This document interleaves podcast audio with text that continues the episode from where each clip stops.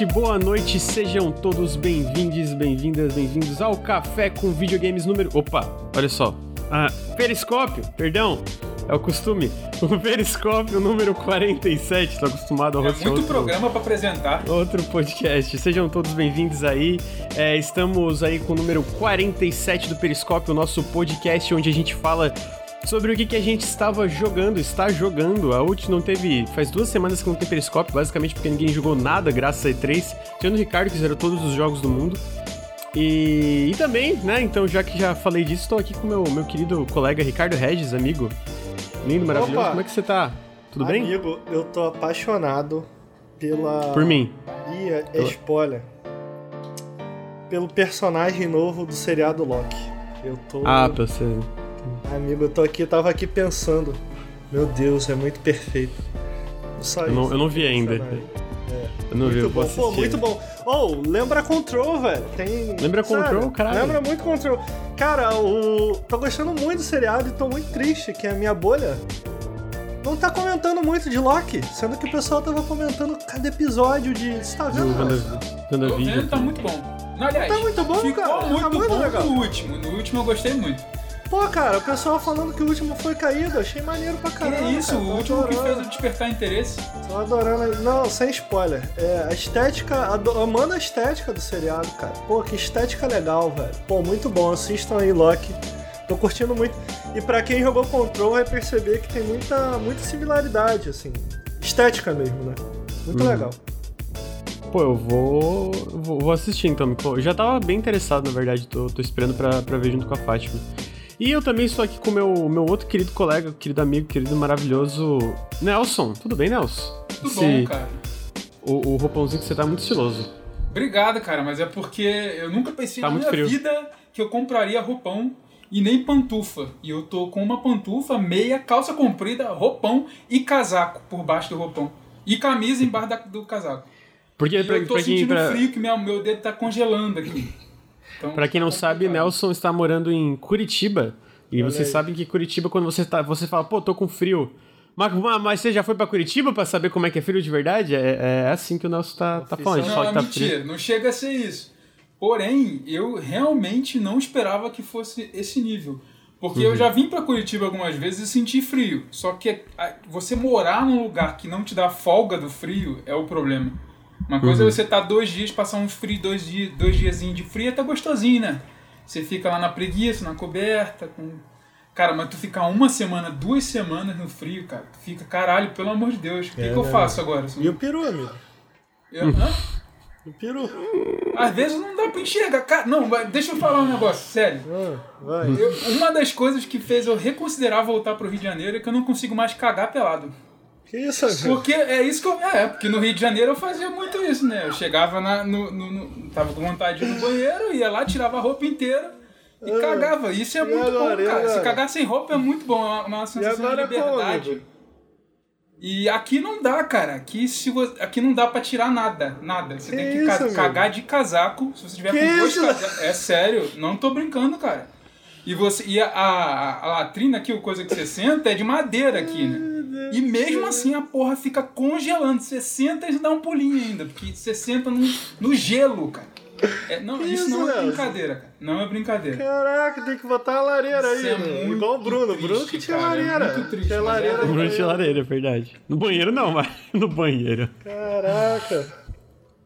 Tá É. bom, né? Isso aí é novo pra mim. É assim mesmo, Lucas? Aí também? Ah, aqui não é tão frio quanto Curitiba, mas essa semana deu 5 graus. E sim, eu sempre tiro a jaqueta na hora de cagar. Eu não consigo cagar de jaqueta. Mas eu, eu, eu cago usando o moletom. De fato, eu tô com o moletomzinho e eu, eu não tiro o moletom. Mas assim, eu nunca tirei a roupa pra cagar. Nunca fiz isso. Então. Não, mano. Cocô é igual sexo. Tem que tirar a roupa inteira. Ó, o Gugelmin tá falando ali que é mentira minha, mas ele tem que lembrar que eu sou carioca. Então, qu- quando um curitibano vai pro Rio, ele morre de calor. Pra mim é apenas uma sexta-feira normal. Entendeu? Tá, o cara tá lá suando muito e eu tô de boa. Ali, até de, às vezes até. Porque lá no Rio, quando faz 23, 24, as pessoas saem de casaco na rua. Isso não é mentira. As pessoas vão de casaco É, pra rua com 24 graus. Não, tá aqui, 19 graus 24 aqui, tá graus, frio, as pessoas estão de boa na rua andando de camisa de, de regatinha. Entendeu? Então é, a, a, a percepção é, é, diferente de frio, né? Quando você está acostumado com frio, talvez isso não seja tão ruim. Mas caraca, pra mim tá bizarro. Ontem fez menos caraca. um, cara. Menos um, eu só passei frio abaixo de zero fora do Brasil. Nunca passei aqui no Brasil isso. Meu Deus. É complicado. Muito frio mesmo. É, mas assim, vou, vou, vou colaborar com, com a afirmação do Nelson que está muito frio, porque aqui não deu menos um, mas Tá complicado, tá bem frio. Mas eu prefiro frio do que o calor, então tô suave. Fui, pra, fui correr hoje, é, segunda-feira sai às 7, sai às 7 da manhã pra correr tá, tô, tô indo. Então. Mas eu, eu gosto, eu gosto do Periscope, a gente começa aí falando de pauta de videogame, já entra em cocô, já entra isso. É, é, é, um, é um podcast que, que, que não se limita, entendeu? É, eu vou dar uns recadinhos aqui antes da gente entrar nos videogames. Eu queria lembrar que o Nautilus ele é financiado coletivamente então, se você curte os nossos podcasts, você curte os nossos vídeos, os nosso, o nosso conteúdo na internet, considerem apoiar em apoia.se barra Nautilus ou picpay.me barra canal Nautilus.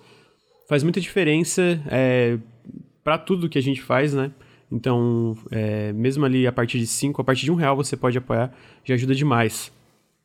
Para além disso, se você está escutando no, fi, no, no feed, ah, fica o meu convite para vir aqui em twitch.tv barra nautiluslink. A gente grava o Periscópio toda quinta-feira às 8 da noite. Isso está sendo gravado hoje no dia 1 de julho, aqui no, no, no Twitch. A gente tem o Café com Videogames toda segunda-feira às 9h30 da manhã, que é o nosso podcast de notícias. E a gente faz lives praticamente todos os dias, de, de tirando o final de semana, todos os dias de joguinhos. Uh, especialmente agora que o Bruno tá full time no Nautilus. Então, tem bastante coisa. Inclusive, nessa semana a gente também está agora participando da Stream Maratona da Nuvem. e vale lembrar que se você for lá em nuvem.com.br. É nuvem.com.br ou nuvem.com? É nuvem.com, desculpa. Mas acho que se for .br também vai. É, você tem. Tá rolando a promoção do Inverno Gamer deles. Eles estão com mais de 3 mil jogos com desconto. E se você usa o cupom Nautilus12 você tem 12% de desconto em quase todo o catálogo de PC da nuvem, quase todo, inclusive jogos em pré-venda e jogos que antes não estavam funcionando no cupom, mas agora está, tipo The Great Ace Attorney, que é o novo novo Phoenix Wright, né? Então, se vocês usarem o nosso cupom, faz muita diferença, ajuda muita gente porque a gente ganha uma comissão em cima de cada venda sendo com esse cupom sendo usado. A gente também tem uma página que se você dá exclamação nuvem aqui na Twitch, você tem uma página do Nautilus, com algumas, do Nautilus com algumas das nossas recomendações. E essa semana a gente está fazendo vários sorteios. Inclusive, gostaria de falar, e eu já confirmei com meu colega Ricardo aqui, então eu posso falar, que amanhã de manhã, finalmente o embate entre Ricardo e Lucas no Guilty Gear Strive. Vou tomar uma surra, vou ser humilhado publicamente. Vai acontecer amanhã de manhã, sexta-feira, dia 2 de julho. E a gente vai estar, tá, além disso, para além dessa surra, enquanto eu tô tomando a surra, a gente vai sortear duas chaves de Guilty Gear Strive disponibilizadas pela nuvem, que já está no e-mail do Nautilus, então confirmadíssimo que esse sorteio vai rolar. É, diz aí, Ricardo. Que a gente não joga um pouquinho hoje, pra você aprender o básicozinho. Depois do periscópio, acho que rola, acho que rola jogar um pouquinho. Então, então tá bom. Então, Marcado, então tá bom. fiquem aí. Fiquem aí, a gente joga umas partidinhas. Mas tu baixou? É... Tá, tá baixado. Inclusive atualizado, que teve ser uma atualização de 1 GB quase. Tá bom, pô, mas é. vocês botaram lá no no, no site do, do Nautilus na nuvem, que tem aí, na exclamação, Death Stranding.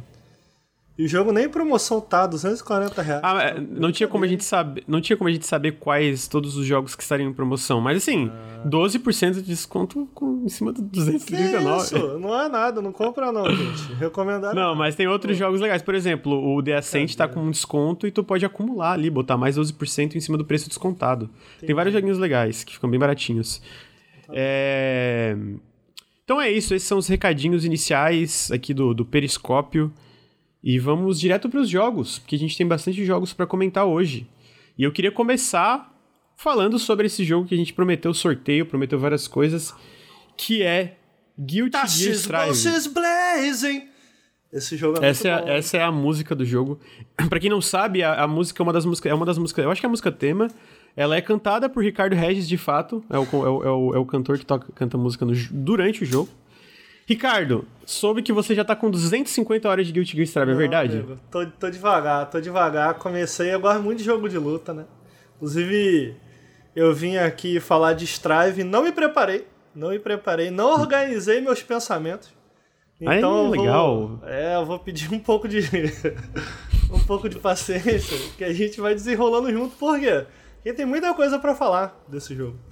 Eu acho que melhor do que.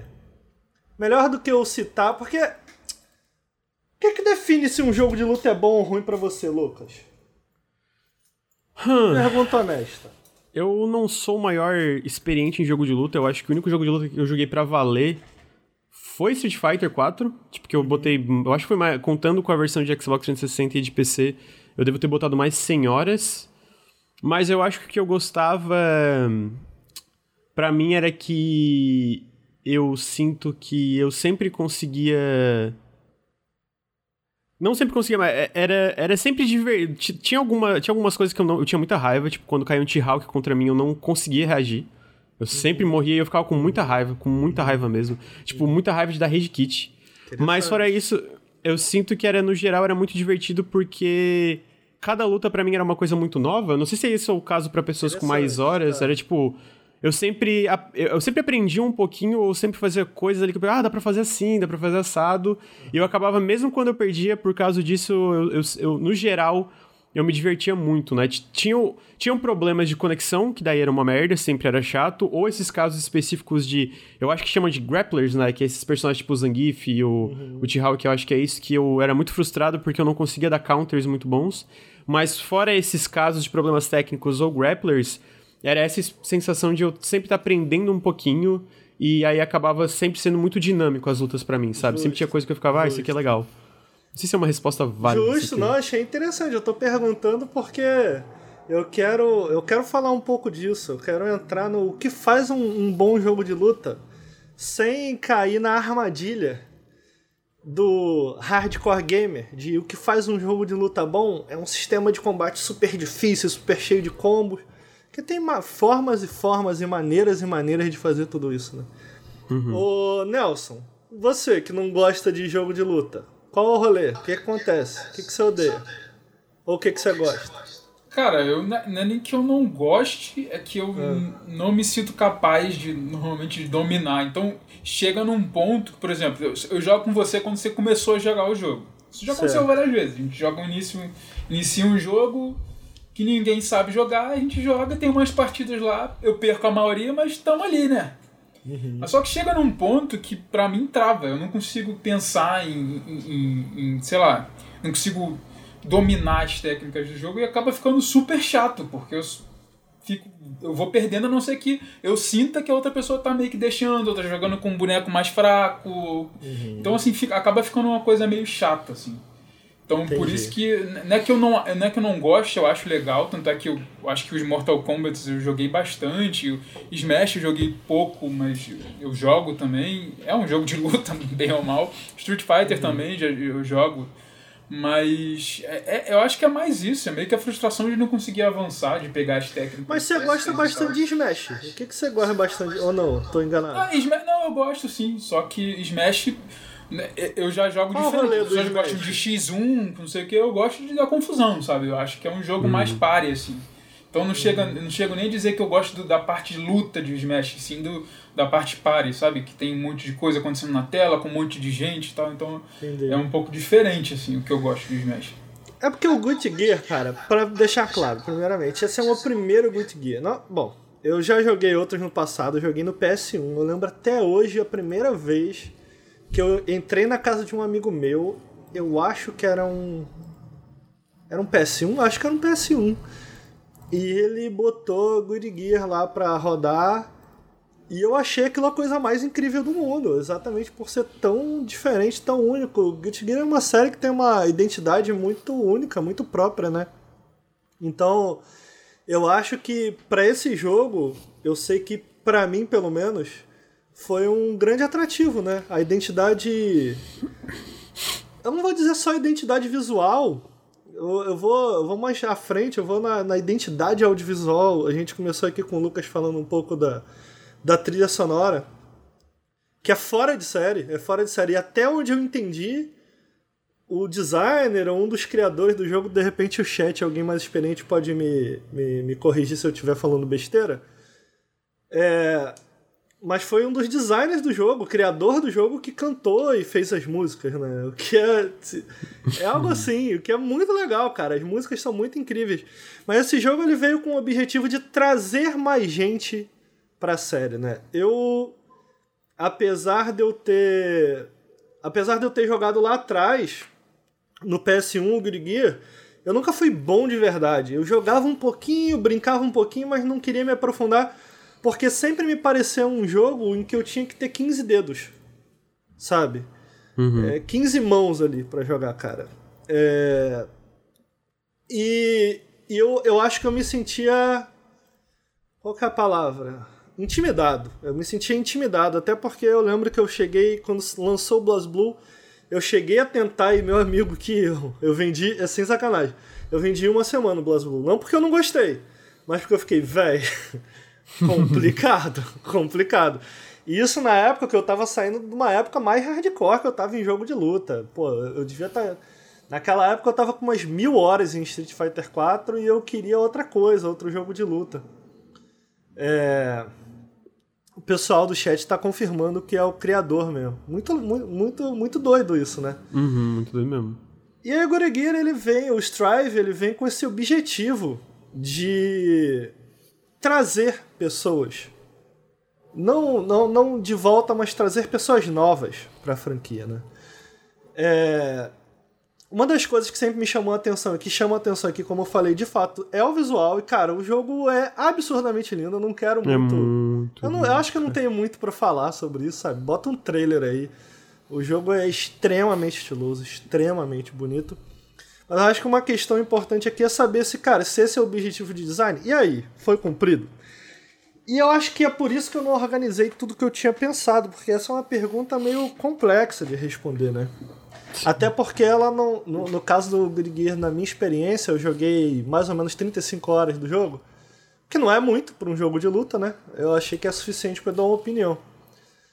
É. Não é uma resposta binária. Não é um sim conseguiu e não, não conseguiu. Eu, eu tenho acompanhado, desde que o jogo lançou, tem rolado uma discussão no, no meio da FGC e da galera mais hardcore do jogo e tal, em relação a, a, as mecânicas do jogo e tal. Muita gente dizendo que o jogo tá lento demais, outras pessoas falando que tá simples demais. Eu não tenho comentado desse background, mas eu tenho acompanhado é, a discussão, e parte da discussão vem muito desse ponto, de tipo, cara, ficou muito mais simples. E o que que ficou muito mais simples aqui no Guilty Gear? Sabe esse rolê que eu falei que, cara, tem que ter muito. Eu tava vendo uma comparação de um combo. Do, do mesmo personagem do Sol, que é um dos personagens principais do jogo, a comparação uhum. do, do combo dele no último jogo da série e desse, do Strive. E, cara, é ridiculamente diferente. Do tipo assim um, um combo simples do Sol no, no jogo antigo dava uns 15 hits, ele jogava pro ar e não sei o que. Nesse, nesse jogo, um combo de 5 hits, é, é, além de ser, em termos de execução, mais simples, tira tanto dano quanto. Então, eles bufaram muito dano, é, todos os golpes dão muito dano, e os combos estão mais simples em execução é, e mais direto ao ponto. Então, é um jogo que é, é um jogo bem. Eu achei, olhando os dois lado a lado, é um jogo com uma cadência bem diferente. Me parece, me parece, do que eu assisti dos outros jogos e tal, um jogo bem mais focado também no que eu gosto muito de jogos de luta. E eu tava numa enorme dúvida se eu ia me adaptar ou não para Strive. E eu fiquei muito feliz que eu achei que eu me adaptei muito rápido. Eu me adaptei muito rápido porque eu venho de um background de Street Fighter. Eu sempre gostei muito de Street Fighter. Então, uhum. alguns dos jogos que eu mais joguei de luta foi Street Fighter 3, Street Fighter vs SNK, que não é Street Fighter, tem, tem esquiva, tem algumas coisas, mas joguei muito. Street Fighter 4 e agora Street Fighter 5. Não gosto tanto de Mortal Kombat, não gosto tanto de The King. Eu sempre fui jogador de Street Fighter, sempre amei muito Street Fighter. E quando eu, quando eu fui para um jogo, por exemplo, como Marvel vs Capcom, eu senti, senti a dificuldade. Quando eu fui para um jogo como Dragon Ball Fighters, também, apesar de ter me divertido, também senti uma dificuldade a mais. É, são, são jogos de luta bem diferentes. É, Então eu tava com medo dele ir mais pra esse lado Marvel. E eu fiquei feliz em achar que não. A bem, na verdade, Guilty Gear é uma coisa própria, mas o que eu achei interessante é que eu consegui eu consegui me encontrar, mesmo na coisa própria que ele é, eu consegui fazer com que o jogo se aproximasse mais ao que eu me sinto confortável jogando. É, e isso eu fiz na escolha do meu personagem, né? Eu escolhi um personagem que é muito interessante no jogo, que é um. Esqueci o nome dele, eu não, não gravei o nome de todos os personagens, mas ele é, ele é um vampiro samurai, cara. O visual dele é incrível. Vampiro Samurai é muito bom. Cara, ele é muito maneiro, cara. E as mecânicas dele são muito legais. Porque, tipo assim, ele é muito forte. Mas ele é tão forte que ele tem que. Ele tem que se conter. É, o, o Takeshi postou Nagoriyuki. Eu espero ter dito certo. Ele é tão forte, ele é um vampiro, ele é tão forte que ele tem que se conter. Se ele for para cima do inimigo com tudo, ele se transforma e ele fica sedento por sangue. Então, tipo assim, o Hadouken, o Shoryuken, as paradas dele, você não pode ficar usando igual maluco, senão ele vai se transformar e quando ele se transforma, a energia dele, a vida dele começa a descer absurdamente rápido. Caralho, que legal isso, mano. Cara, e aí qual que é o rolê? Mas a vida começa a, cara, baixar muito. Tipo assim, eu perco 80% da vida. Mas qual que é o rolê? Quando isso acontece, os golpes da minha espada, eles quase praticamente tiram a, pegam a tela inteira. Então, eu posso usar isso, eu posso me ferrar por estar tá usando isso, como eu posso usar isso como estratégia também. Tipo, ah, tô morrendo, cara, foda-se, vou me transformar e, e meu golpe agora tira. pega na, na tela inteira. Então, se o inimigo não for cuidadoso, tu acerta o especial dele quando ele tá nesse estado transformado, tira tipo 85% da vida, cara. Só uma porrada tira 85% da vida. Então, rola. Mesmo, mesmo isso, rola um Rola uma dualidade. Qual que é a palavra que eu tô perguntando, tô procurando aqui, Lucas? Me ajuda. É, risco e recompensa? Um risco e recompensa. Rola um risco e recompensa. Então, esse é só um dos personagens. Uma das coisas que é muito legal e uma das coisas que eu vi sendo muito criticada é que os personagens, de uma maneira geral, na transição de um jogo pro outro, perdeu muito dessas características únicas. É... Eu não consigo comentar sobre isso, mas o Nagoriyuki em si é um personagem que eu, como jogador de luta, nunca joguei algo tão legal. Ele me lembra muito uma mistura de Makoto com Dawson, se é que isso é possível. Caralho. é, e é muito legal, cara. É muito, muito legal. É... E aí, eu peguei esse personagem, eu fui na tela de personagem, todos os, o design dos personagens são incríveis, eu falei, cara, qual o personagem mais legal? E eu vou tentar aprender isso daqui, para vir falar aqui para vocês. E por acaso foi o Nagoriyuki só porque eu achei ele legal.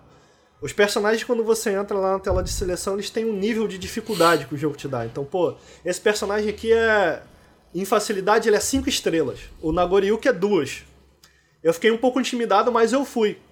E eu acho que isso fala muito sobre o design do jogo em si. Ele mesmo sendo com duas, eu me adaptei relativamente fácil. Como eu nunca joguei um jogo de luta pelo menos as minhas primeiras 15 horas foram no tutorial. E aí é onde a gente entra no cara. E aí, o jogo é convidativo para quem é novo em jogo de luta, para quem quer aprender? E é aí que eu digo, cara, sim e não. Por que sim e não? Ele tem um tutorial muito completo. O Nelson falou um pouco do, de como ele ficava frustrado, e você também, Lucas. Falou uhum. de como você ficava frustrado, sei lá, de pegar um grappler e não saber o que fazer.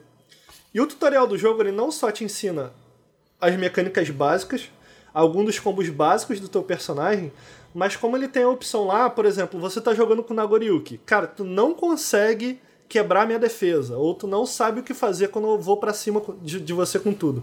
Você tem a opção de botar o teu personagem contra o meu personagem e o jogo vai te ensinar truques. Tipo, cara, quando ele fizer isso, faça isso. Caralho, quando ele fizer isso, legal, faça mano. isso. Então, assim, isso é espetacular. É o melhor tutorial que eu já encontrei num jogo. É importante, né, mano? Porque eu sinto que um, um problema. Talvez seja um pouco intrínseco ao jogo de luta mais complexo é quando a galera domina isso e tu entra como iniciante, tem técnica que tu realmente fica muito perdido, né? É que nem eu falei, não era, no meu caso era grappler e, e, e não é que eu, eu, eu, não era iniciante porque eu tinha muito, muito tempo, né? Mas eu não era o cara que ficava, te tipo, procurando como aprender. Então, tipo, ter isso integrado dentro de um jogo de uma forma fácil, assim, é muito legal. Porra. Muito legal, cara. Eu gostei muito do tutorial. Assim, muita informação. É, eu, o Lucas comprou para jogar comigo e a primeira coisa que eu falei foi, cara, faz o tutorial básico. Porque. E, e aí é onde eu fico dividido. Os personagens, de fato, não são difíceis de controlar. O Nagoriuki, por exemplo, tem muito poucos botões, cara. Você tem soco, chute, slash e slash forte. Slash é um golpe de espada, né? Uhum. E, e, basicamente é isso, são esses quatro botões. Sendo que, se você está começando em jogo de luta, não é uma dica geral pro jogo, mas se você está começando, aprendendo, dá para você se virar só com os botões de slash, sabe? Você, eventualmente, você vai descobrir a necessidade dos botões fracos. Mas até lá, dá para brincar, dá para brincar com, com, com... Sim, então, tem o Dust, mas a gente vai chegar lá, vamos com calma. É... Daqui a pouco eu explico o que é o Dust, vou explicar o, o, os cancels e tal. Uhum. Mas vamos no básico primeiro. Eu quero ir pouco a pouco. Se eu jogar tudo de uma vez, vai, vai, vai parecer mais complicado do que é, porque não é, cara. Porque eu sinto assim: tem o Dust, tem outros comandos, tem o comando de cancel, etc. Mas, cara, dá para você brincar, dá para você começar a aprender só com os quatro só com os quatro botões, mais especificamente só com os dois botões, tu começa a aprender.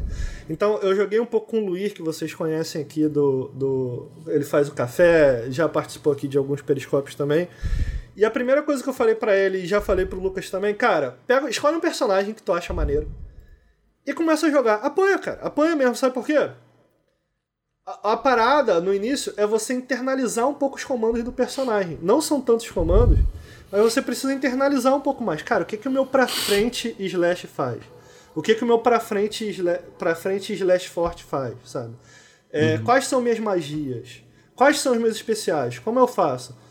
Então, se você for pro tutorial direto, eu acho que é muita informação. A minha, a minha estratégia foi ir um pouco pro tutorial, aprender um pouco, jogar um pouco. E aí eu apanhava pros caras lá, cara. Apanhava, mas eu ia aprendendo. Porque eu ia internalizando o meu personagem, sabe? E era um personagem de dificuldade 2. Dois, assim, quanto mais estrelas, mais fácil, né? Uhum. É... Então demorou um tempo, mas foi muito divertido. Isso que você falou, Lucas. Eu acho que por ser um jogo. Por ele ser um jogo mais lento, por ele não ter o ritmo frenético, com tantos botões, com tanta coisa acontecendo na tela como os outros, ele é um jogo de leitura mais fácil. E aí acaba que mesmo quando você tá perdendo, você tá se divertindo porque você entendeu. Puto, cara, entendi o que, que o meu oponente fez aqui, cara.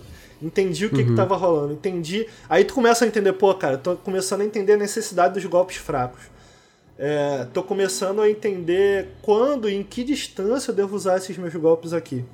Então, assim, ao mesmo tempo que o jogo é convidativo, eu vou colocar isso, o jogo é convidativo para quem quer tá começando em um jogo de luta ele possui uma barreira que me parece, na minha experiência até hoje, é um pouco inerente a jogos de luta. Talvez Smash é um dos jogos que melhor e não, quem quiser começar a discussão se Smash é jogo de luta, faça sozinho, vai tomar no cu, é jogo de luta sim. É, é, eu acho que ele, ele por, por ser um pouco mais um jogo mais fácil de ler, por ser um jogo mais cadenciado, porque eu não acho um jogo lento de maneira nenhuma. É porque sempre foi muito rápido o Gear, mas por ser um jogo mais cadenciado, por ter esses tutoriais dentro do jogo, ele é muito convidativo. Mas é isso que eu ia, isso que eu ia concluir, eu esqueci. É, eu acho que ele tem uma barreira que é inerente a jogos de luta, que é, cara, tu vai ter que treinar, brother. Quantas pessoas aí no chat estão dispostas a ficar 10 horas no tutorial? Sacou? Uhum. Quantas pessoas querem fazer isso? E eu, eu, entendo, é justo, entendeu? Nem todo mundo quer, entendeu? Justo. Eu acho que dá para arrancar bastante diversão dele, porque ele faz uma coisa que me lembra um pouco, especialmente os personagens novos, como o Nagoriyuki e a mina, que é brasileira, também me lembro, mas eu não lembro o nome dela, ela tem um cachorro assim. Ele tem combos, por exemplo, o Nagoriyuki tem um combo que é triângulo, triângulo, triângulo. Entendeu? E você uhum. tira, um, tira um bom dano. A Giovanna tem um combo que é triângulo, triângulo, triângulo. Frente bola, bola, bola. Entendeu? Uhum. Então, lembra um pouco é, é, é, é, Dragon Ball Fighters e lembra um pouco também o Street Fighter em questão dos target combos, né? Que a gente chama de target, target combos no Street Fighter. São combos mais simples, cara. E aí, velho, desses combos mais simples, tu pouco a pouco vai. Hum. E se eu parar nesse. No, no caso do Nagoriyuki? Cara, e se, peraí, e se eu não der o último hit e cancelar esse último hit no Shoryuken? Aí tu cancela no Shoryuken, ele dá, dois, ele dá um ataque, ele joga pra cima. Aí tu fala, puta, então peraí, eu posso cancelar esse Shoryuken no primeiro hit em vez de continuar. E se eu cancelar o golpe aqui, der um dash pra frente para passar pelo outro lado do inimigo, para surpreender ele quando ele cair no chão. E aí tu dá um, um, Entendeu? Tu vai pouco a pouco, conforme você vai ingerindo a maneira como teu personagem fun funciona, tu vai incrementando é, o que você pode fazer com ele. Então, nesse sentido, cara, eu achei muito legal. É um jogo que é, é, você precisa achar alguém do seu nível para jogar. E encontrando alguém do seu nível, você vai pouco a pouco melhorando de uma maneira muito natural. E essa é a outra boa novidade. Acho que a maior, a, a, o grande lance na minha experiência do Guilty Gear, que é é o melhor netcode de um jogo de luta que eu já joguei. Na minha, Sério? Na, na minha opinião. Então, assim, não só é o melhor, melhor netcode, como eu achei que é a melhor maneira de dividir o nível dos jogadores para que você encontre sempre alguém do seu nível. É muito fácil, você tá sempre jogando com alguém do seu nível. Então, tem uma torre e os jogadores, por exemplo, tu no início está testado.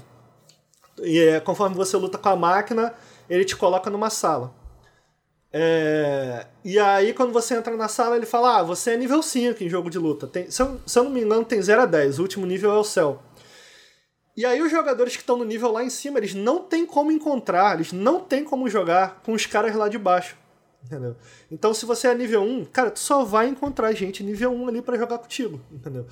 E como tá no, na semana de lançamento e o jogo vendeu relativamente bem para um Guilty Gear eles comemoraram aí 300, 300 mil cópias mil, no é. lançamento só de físico, né? É, o que eu tava lendo, eu tava vendo o, o, o Max falar, é um recorde absoluto para Guilty Gear, é muita coisa para Guilty Gear. É... Como é um jogo que vendeu bem, agora a gente tá na janela de lançamento ainda, tem muita gente jogando ainda. Então, uma coisa que eu achei muito legal é que não só o netcode é legal, o netcode é bom, cara, nível de ter conseguido jogar com os gringos numa boa. Caralho, realmente é bom. Porque tu lembra que o Street Fighter, a gente, tipo, aqui no Brasil, é, no PC a gente sofria muitas vezes com lag. Vocês até tinham. Ficavam puto comigo porque vocês falavam que eu usava o lag a meu favor às vezes. Que eu era muito lagado com a minha internet uma época e a gente sempre jogava comigo com delay e tal. E... Então, tipo, poder jogar com gringo, porra, é bom mesmo o, o, Cara, a parada. é muito bom o netcode. Não tive... Com o pessoal aqui do Brasil, eu, na minha experiência, tô falando por mim, né? Tive zero problemas. Zero problemas. Todo mundo que eu joguei foi muito liso, muito tranquilo. Eu tô com uma galerinha jogando comigo lá, o pessoal que segue aqui o Nautilus é, tá me chamando para jogar. Eu tô com uma galerinha, galerinha lá, joguei. E cara, já joguei com alguns gringos. Não é tão liso quanto com o brasileiro. Você tem algumas. Ele, ele, ele te mostra quantos frames de atraso você está jogando. Então, com o uhum. brasileiro, geralmente é um frame de atraso, que é o menor, pelo menos o menor que eu encontrei. Eu joguei com gringo com 4 frames de atraso. Que porra, cara. Dá pra jogar, velho, sabe? Dá pra jogar, Dá pra jogar entendeu? Pra, pra, um, pra um jogo de luta, não é muito, cara. Pra um jogo, pra um cara, pô, você tá jogando com um cara lá de fora, sabe? Não é muito. Então, assim, não só o online, o que eu chamo de netcode é isso, gente. O online é muito bom, ele funciona muito bem. É, não só o online é muito bom, como o jogo, o sistema, eu gostei muito o sistema como o jogo organiza a, a, o nível dos jogadores é muito bem feito, é muito bem pensado. Então, eu acho que o maior atrativo desse jogo, para mim, é esse é um dos maiores atrativos, sabe? É um. Porque é isso, é frustrante você entrar no jogo de luta e encontrar uma galera que te surra, te senta porrada, entendeu? É... Do ponto zero que eu joguei, e, eu... e quando você coloca um personagem novo, é ele te nivela, o personagem fica lá embaixo de novo. Então eu descia para jogar com esse personagem novo, e aí eu não sabia nada. E aí, cara, de novo, tava jogando com uma galera que não sabia nada. Então, cara, eu gostei demais. Na minha experiência, o Netcode é muito bom. É... Então o jogo tem essa parte. Eu vou, eu vou. Daqui a pouco eu vou entrar um pouco mais no, no, no combate. Mas é porque eu acho que um jogo de luta, para ele ser atrativo para uma galera mais casual, eu não sinto que é necessariamente o combate o lance. Eu acho que o Guilty Gear ele acaba atraindo pelo visual, Porra, quem não quer jogar esse jogo, cara? Né, tu olha, é lindo demais os cara, golpes. eu quero tentar, eu quero jogar, sacou? É... Então eu acho que ele entrega demais no visual, entrega demais na parte sonora, entrega demais na parte online, entrega demais nos tutoriais para quem, pra quem quer começar, mas ou pouco a pouco, cara, você vai se adentrando no jogo e tu fala, caralho, tá ligado? tipo assim, ele começa, ah, ok, ok. E aí, cara, quando tu começa a entrar nos Roman Cancel da vida, tu fala, caralho, eu posso cancelar isso antes e eu posso cancelar rápido. Tem Roman Cancel amarelo, azul, roxo, Roman Cancel com dash pra frente, Roman Cancel com dash antes, Roman Cancel no meio do agarrão, Roman... Velho, e o Roman Cancel é um sistema que eu achei, na minha opinião, eu de novo eu nunca tinha jogado e tal, um pouco genial. Que é, um, é, um mesmo, é uma mesma mecânica que serve para tanta coisa no jogo. Tanta coisa no jogo. E eu acho que aí é onde eles acertaram. Eles. Eu vi o Maximilian, é um streamer de jogo de luta, comentando isso. Eu gostei muito do que ele falou. É, eles simplificaram o jogo, de fato. Me parece um jogo mais simples olhando partidas. Mas eles pegaram certas mecânicas, está mais simples, mas também está expandido, saca? Uhum. Então, tipo assim, tu entra, tu fala, ah, ok, isso tá legal. E daqui a pouco tu começa a, parada, a parada começa a expandir para ter uma noção. Eu tenho 35 horas de jogo e eu não quis aprender ainda todas as utilidades do, Roman Cancel para não enrolar minha cabeça. Eu tô tipo assim, cara, vamos aos poucos. Isso, isso é uma dica geral que eu dou para quem ficar com alguma vontade de testar o Guilty Gear. É, tem uma coisa que a gente faz lá na Gaveta Filmes de Edição e que eu aprendi com o Gaveta. Quando eu entrei lá, eu pegava os vídeos e quando a gente pega os vídeos, a gente primeiro faz a sincronização, a gente sincroniza o áudio com o vídeo, né? A boca direitinho. Uhum. É, depois a gente corta os erros de gravação, então a gente decupa. Depois a gente trima, ou seja, a gente faz ficar dinâmico. A gente faz é, os cortes de câmera, aqueles zoom in, zoom out, tal, tal, tal. Depois a gente monta. A montagem é onde a gente coloca as piadas, onde a gente coloca os inserts, que é tipo, ah, o Jovem Nerd tá falando de um filme, aí a gente coloca o filme que ele tá falando. E no início, cara, quando eu entrei lá, eu queria, eu pegava, eu pegava o que eu tava trabalhando, eu peguei esse bloco. Cara, eu já queria fazer tudo ao mesmo tempo. Eu já queria fazer o o, eu já fazia o sync cortando, fazendo. E o Gaveta me falou, cara, não pule etapas. Ainda mais agora que você está começando. Faça etapa por etapa. E essa é uma dica que eu, que eu dou. Edição me ajudando em jogos de luta. Essa é uma dica que eu dou para o Gear. Não pule etapas. Não pule etapas. Não tem por que você aprender. Eu estava comentando sobre, sobre a simplicidade do sistema de combate, que tem basicamente. Um, um, com dois botões você consegue jogar. Mano, se dois botões é o que você está conseguindo lidar por agora, use-os. Fique com eles. Quando você se sentir confortável com o teu personagem suficiente, começa a brincar com outras coisas. É um jogo que absolutamente te permite isso, cara. É um jogo que absolutamente te permite isso. Eu digo isso com muita tranquilidade porque eu comentei que eu vim, eu vim de um background de Street Fighter. E eu joguei com uma galera, cara, que já jogou outros Guilty Gears. E aí eu não sei se o jogo mudou muito, se o jogo mudou pouco, mas o personagem que eu escolhi, o Nagoriyuki, ele não tem dash. Então uma das características do Guilty Gear é ser um jogo muito rápido. Então tu ataca, tu pula, tu cancela no dash e tal. O Nagoriyuki parece uma parede, se ele quiser ser. Se ele quiser ser. Ele tem, assim como a Makoto, por isso eu citei a Makoto, ele tem essa habilidade de tá na defensiva e de repente ele tá na tua cara. E ele tá te sentando a porrada e tá te colocando pressão. Então eu joguei com uma galera, cara, que a galera queria me bater, o pessoal queria muito me bater. Cara, eu tinha menos noção do que eles de, de como todos os, os, sistemas de combate funcionavam, mas eu tinha uma base de jogo de luta. E aí tem um sistema, uma das coisas que tem no jogo é um sistema de counter. Então, se você apertar um botão antes do teu oponente, teu botão entrar no, no inimigo, tu dá um counter. Quando tu dá um counter de forma muito simplificada, você meio que ganha um ataque de graça. Tu dá um counter, se tu for rápido, tu reagir rápido ao counter, você entra com combo. Então, cara, eu comecei a pegar esse timing. Eu te... Uma coisa que Street Fighter me ensinou foi o timing das coisas, a reação das coisas.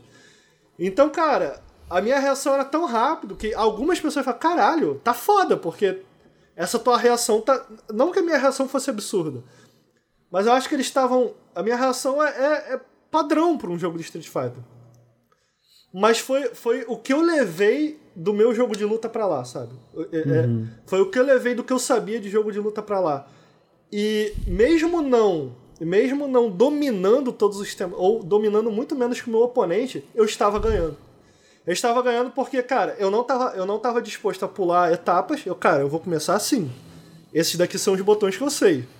Vamos com eles. E a gente ia aprendendo, é lógico. Ele ia se acostumando com meus botões, eu ia se acostumando com os botões dele. E aí, naturalmente, cara, eu fui, eu fui me adequando ao meu personagem, eu fui aprendendo. Então, isso é uma característica muito legal é, do jogo, porque conforme você vai se adequando ao personagem, pô, cara, tu pode simplesmente ir pro.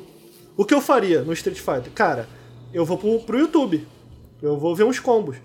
Não que isso não seja recomendável, mas pelo menos pros teus primeiros passos, você consegue ir dentro do jogo. Pô, cara, agora eu me habituei mais com esse personagem. Vou seguir no tutorial aqui, vou andar mais com o tutorial. Aí aprendi a mais mecânica. Porra, ok, aprendi. Agora eu quero implementar. Porque aprender e implementar são coisas bem distantes, né? Então, é porra, eu diferente da comecei- pressão da luta, né? né? Eu começava a implementar. E aí, cara, em uma semana de jogo, eu comecei, sei lá, eu tava no andar 4, eu cheguei no andar 8, que é dois, apenas dois abaixo de onde estão os top players, que são o Cell, né? Se eu bem me lembro. Porra, eu fiquei satisfeitíssimo. Cara, eu nunca tinha jogado Guilty Gear, sacou? Eu nunca tinha jogado Guilty Gear. Eu tava aprendendo e eu... Então, quer dizer, é possível fazer progresso, é possível você aprender. Então, nesse aspecto, ficou muito legal. Eu acho que ele tem algumas barreiras. Ele... Eu acho que uma coisa que, na minha experiência, o pessoal mais casual gosta muito, cara, de fato, é a variedade de personagem. É um sistema de, de história a la Mortal Kombat, que é um grande atrativo. Muito cenário. Então, cara, tem quem goste. Eu joguei um pouco do modo história. Nada contra como funciona o modo história. Ele funciona da, da seguinte maneira: é um anime de 4 horas. Não tem combate. Você dá play Sério? e você assiste. É isso, entendeu? Caralho. O que eu fiquei, porra, maneiro. Se for na qualidade da animação do Guilty Gear, irado. Um anime de Guilty Gear aí pra eu assistir, porradinha, irado, meu amigo. Caralho, é zoado. é muito ruim. A galera vai me matar. Mano, não é pouco ruim, é muito ruim, gente. Gente, tipo assim, pra ter noção, tem uma hora que o boneco tá assim. É. Ah, o Sol Bad Guy, ele é, ele é muito forte, ele é muito poderoso, aí daqui a pouco aparece um maluco, ele. Eu vou dominar os Estados Unidos. Aí tu, caralho, tem Estados Unidos? Aí ele. Aí do nada o maluco aparece um ninja e eles começam a, a, a, a lutar no meio da estrada. E tu fala, caralho, por que, que os caras estão lutando na estrada aí, velho? Aí do nada vai ter uma reunião dos Estados Unidos com os outros países, aí cai uma bomba em cima dos Estados Unidos.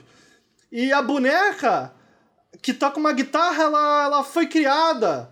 E, e mano, não é só, não é só questão da história ser.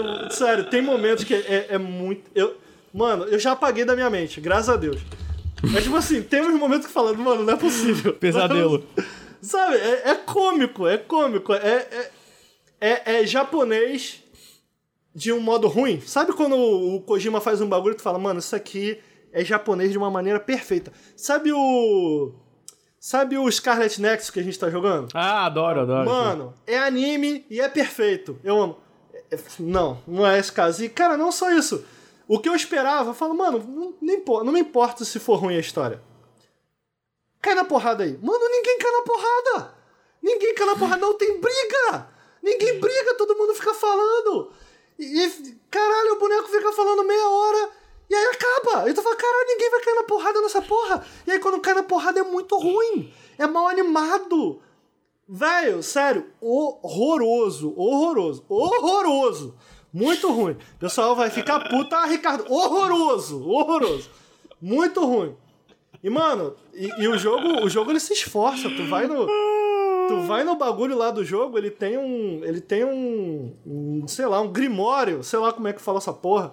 De, de tudo que aconteceu no jogo. Meu amigo! Não acaba, o negócio é infinito. E, mano, desculpa você que se importa, mas você tá errado.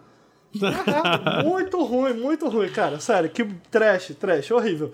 Mas olha só. ninguém liga, né? Eu quero que os bonequinhos caiam na porrada, entendeu? E é isso aí. Então, mas assim, não gostei do. Não gostei do. do, do, do, do não gostei do modo história. E eu não, eu não acho que vai atrair jogadores casuais. Acho a proposta interessante, entendeu? A proposta é interessante principalmente porque o jogo não fica meio blocado, tipo Mortal Kombat. É legal, Mortal Kombat eu gosto, mas blocado no sentido tipo, ah, ok, aqui tem que ter uma luta, tem que botar esses bonecos para lutar. E aí o, o, roteiro meio que tem que trabalhar em função disso, sabe? Uhum. Então dá uma liberdade de roteiro, mas aí tu assiste e fica. Pra quê, né? Melhor botar os bonecos pra lutar aí.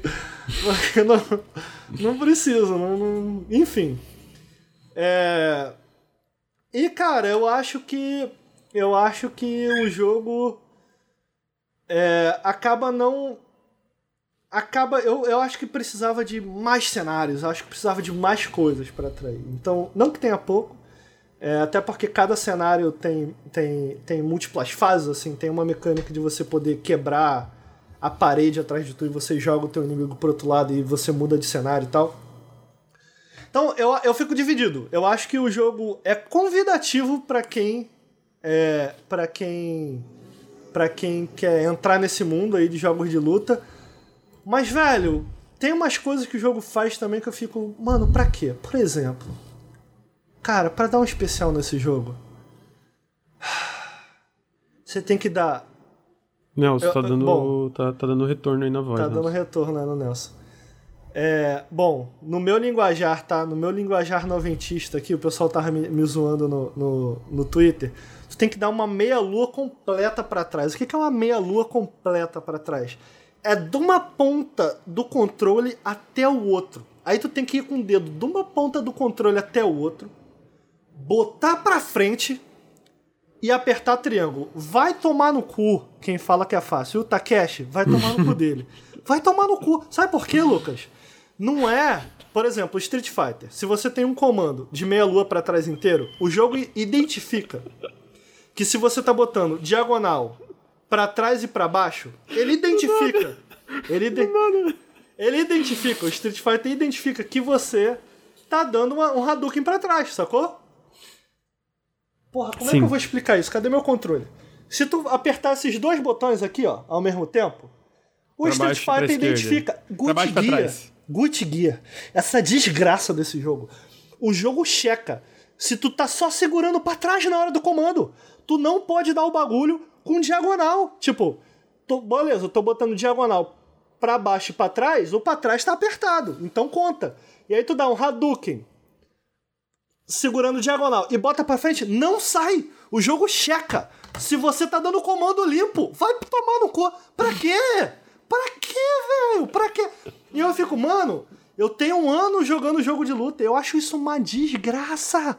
Uma desgraça. Pra quê? Se era pra ser, sabe? Eu, e, e, esse é o rolê, cara. O jogo tem umas decisões muito esquisitas, cara. Mas eu entendo que deixar convidativo não é a mesma coisa que deixar fácil. Ok. Mas também tô no meu direito de mandar tomar no cu quem inventou essa merda. Puta que pariu. Mano, eu fiquei. Eu fiquei umas duas aí para eu entender que o jogo checava que tu tinha que segurar o pra trás. Tu não podia apertar o pra baixo junto. O jogo não te diz isso, ninguém me diz isso. Uma desgraça. É... Então, eu acho que o jogo ele tem mecânicas simples, mas ao mesmo tempo muito, muito complexas. E eu queria falar um pouco sobre elas.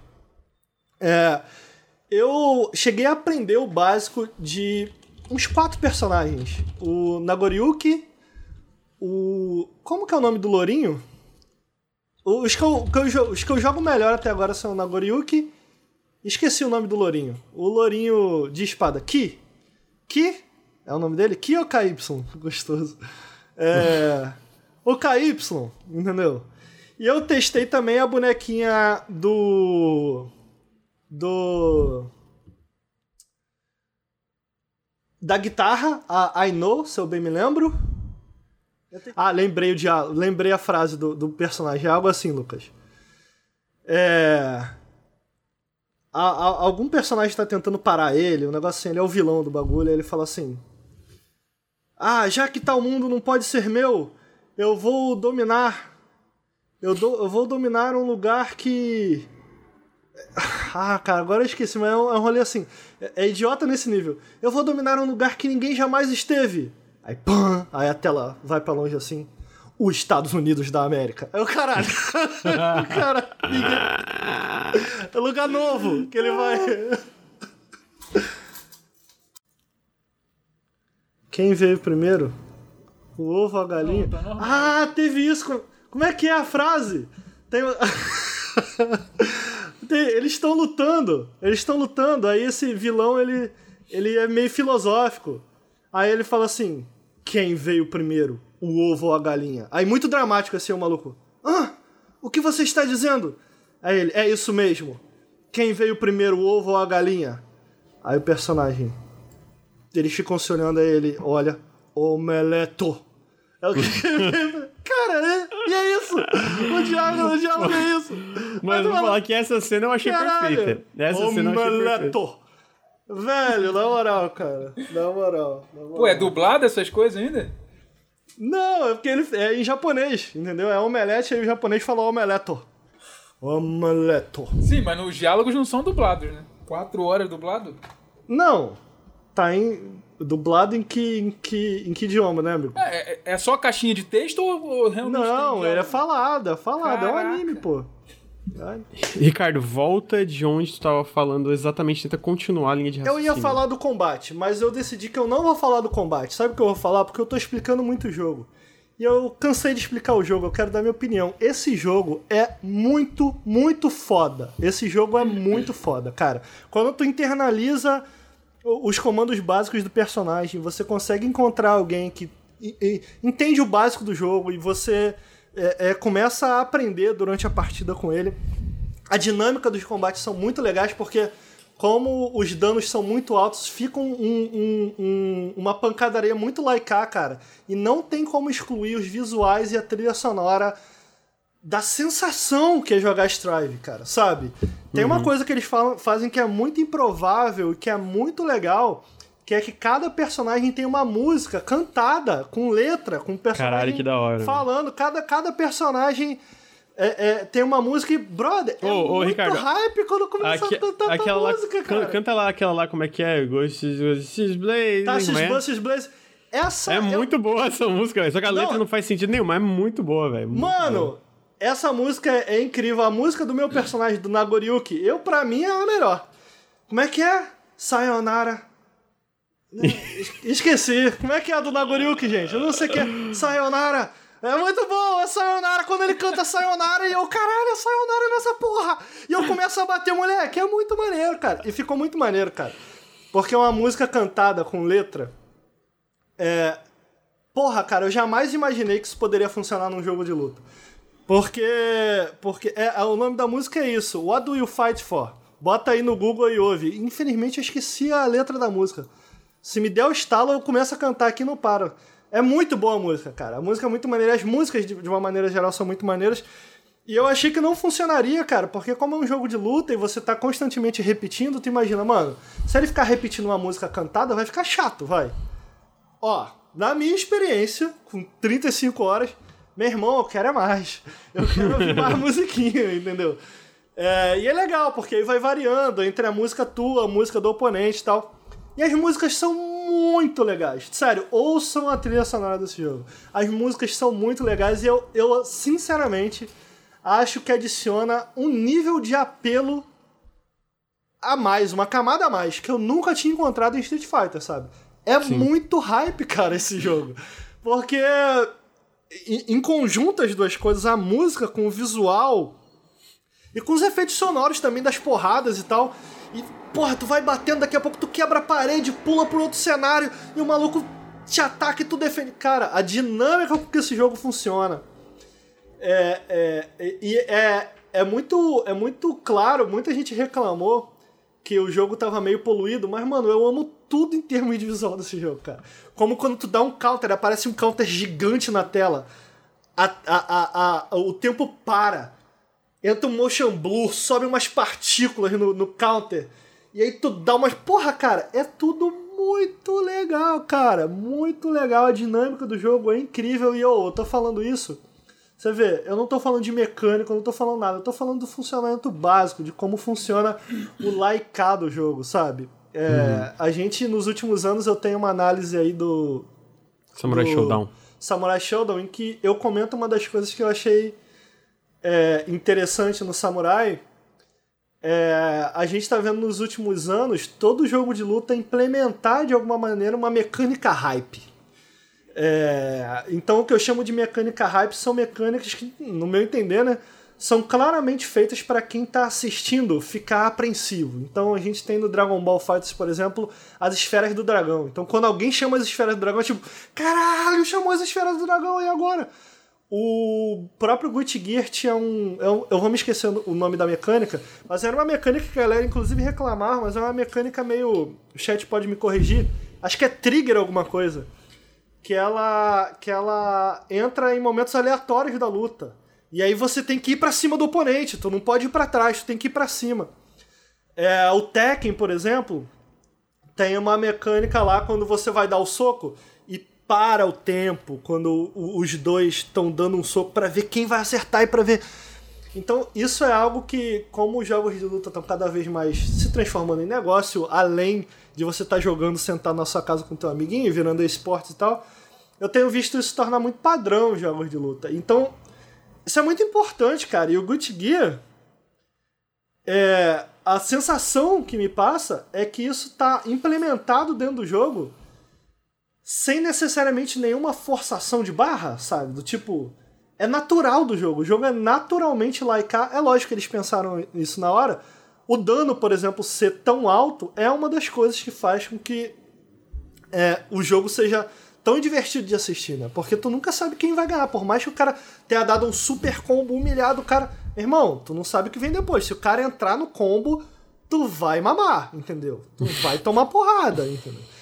É. Então, essa dinâmica, cara, do Gucci Gear, em conjunto com a música, com o visual, para mim é o que torna esse jogo especial. Qualquer coisa que eu falar além disso, em termos de mecânica, me aprofundar aqui, mano, é um jogo que, no meu entender, dá vontade de aprender. Eu abri uma live, eu comecei a jogar, entrou uma galera que era um pouco maior, melhor do que eu. Mano, o maluco me dava uns combos que eu falei, velho, eu quero fazer um bagulho parecido com isso aí, cara. E quando tu aprende, e quando tu lança no oponente ah, porra, meu irmão, tu é foda, tu não, tu não é mais o Ricardo, tu não é mais o Lucas, tu não é mais o Nelson, você é Nagoriuki, o vampiro que precisa se controlar e soltou, se descontrolou na luta para vencer seu oponente, entendeu? E quando tu se transforma no Nagoriuki, tu fala, meu irmão, o Nagoriuki é pica. Se o Nagoriuki é pica, eu sou pica também. O quem que é o pica aqui nessa porra? Sou eu. E é isso, é, é esse, esse, é o, esse é o gostinho que Guilty Gear te deixa, cara. E é, é, esse é o motivo que eu recomendo esse jogo. Cara, se tem algum interesse em jogo de luta, pessoalmente eu recomendo. Mas velho, não tem para onde correr. Eventualmente, você vai bater na barreira. Sabe a barreira que o Nelson falou? Todo mundo já bateu nessa barreira, mano. Uhum. E essa barreira, eu vou te ensinar, vou ensinar aqui vocês como é que passa. Eu... Tem que ter muita vontade. tem, que... tem muita vontade. E a gente, né? Nem sempre a gente tá com vontade, né? O que, é, o que é muito justo. Tem que estar tá com vontade, mano. Então, é, eu tava com vontade. Mesmo tendo me empenhado em algum nível, eu ainda sinto que falta muito para mim. Então tem um sistema, eu vou comentar rapidamente. É, uma das coisas que eu acho legal, que é algo que está presente em todo jogo de luta, são combos corner combo, né? Quando você coloca o teu oponente na parede. É, eu acho que o Gucci Gear, ele dá um ele dá um passo a mais nesse sentido. Quando você tá encurralado no, no, no canto da tela, meu amigo, faça o que você tiver que fazer para sair dali. Porque senão tu tá fudido. Não só é uma situação complicada de estar, como tem combos que você. A, a, parede, entre aspas, o canto da tela, entre aspas, tem vida. Então, quanto mais combo você toma, quanto mais porrada você toma no canto da parede, mais a parede vai quebrando. E aí tem combos que você utiliza, tipo na Goryuki, por exemplo. É, um, um dos combos que eu tenho, eu aperto é, slash médio no chão, ele bate no chão, aí eu dou Hadouken para trás e bola. Ele se joga para frente do inimigo, tipo com uma rasteira. Eu cancelo esse Hadouken para trás e bola num Shoryuken. Aí ele sobe batendo. No que ele sobe batendo, é, eu cancelo o comando com um dash para frente, aperto o triângulo, ele dá uma facada e joga o cara para cima. A, segura o botão de Dust, que ele joga o cara para cima mais uma vez. Quando o inimigo tá caindo, você aperta X frente X, Shoryuken bola. Meu irmão, não, Shoryuken bola ele cola na parede. Aí quando acaba a animação, tu bota baixo e bola. Meu irmão, meu amigo, foi aí umas 70% da tua vida se acertar essa porra. E é a coisa mais linda de entrar, cara. É lindo, é lindo. Quando, quando eu entro falando. Ai! Ai, doeu, chora que doeu. Então, cara, é isso que eu tô falando, sabe? Pode. Eu falando assim pode parecer super difícil, mas é uma execução. É uma execução bem simples, cara. É prática, sabe? Uhum. É, e é isso que eu tô falando, mano. Para ter prática, para internalizar os comandos, tu vai ter que ir pro treino, treinar essa porra desse combo, até chegar no. encontrar um inimigo para lutar, para tentar fazer com que entrar com esse combo. Só que, cara, é muito recompensador quando, quando entra, por conta da, da questão audiovisual. Uhum. É, e aí, eventualmente, você aprende esse Roman Cancel, que basicamente, o modo básico, como eu tô usando, eu não sei todas as utilizações. Mas, tipo, tu pode usar o Roman Cancel no momento que. No, no, momento da defesa, alguém me corrige se eu estiver falando. O Roman Cancel amarelo, quando tu tá defendendo, assim que você toma um hit, você aperta o Roman Cancel e você. Eu não sei o que que faz. Eu sei que te dá uma vantagem. Eu não sei. Se o inimigo tá pulando, tá perto do Roman Cancel, o Roman Cancel roxo. Ele fica lento no ar. O único Roman Cancel que eu aprendi até agora é o que cancela um ataque. Tu dá. Tu começa um combo. No meio do combo tá perto do Roman Cancel, ele cancela e tu pode recomeçar o combo. Tipo o. o. o. o cancel no Street Fighter, né? Que tu apertava o triângulo e bola e dois pra frente, ele cancelava o golpe. Já até esqueci como é que chamava o cancel no Street Fighter, esqueci no 4. Ah, não era Focus, né? Não. F, FDC, né? FA, esqueci, mas é Focus. Focus Cancel, né? Eu acho que era alguma é, coisa assim. É tipo isso. Você gasta barra para cancelar. Uma coisa interessante nesse jogo é que a barra de, de, de especial ela não passa de um round pro outro. Então, mano, hum. isso é muito irado. Uma vez que eu aprendi... zero quando entra, né? Isso, então, mano, é porrada, é vai para cima do teu oponente e gasta essa porra dessa barra. É um jogo. Eu, eu acho legal porque reseta e. É não só isso, né? Falou, incentiva a gastar barra, mas meio que bota a cada round de novo parelho, né? No 0 a 0 ali, digamos. É muito né? legal, cara. É muito legal.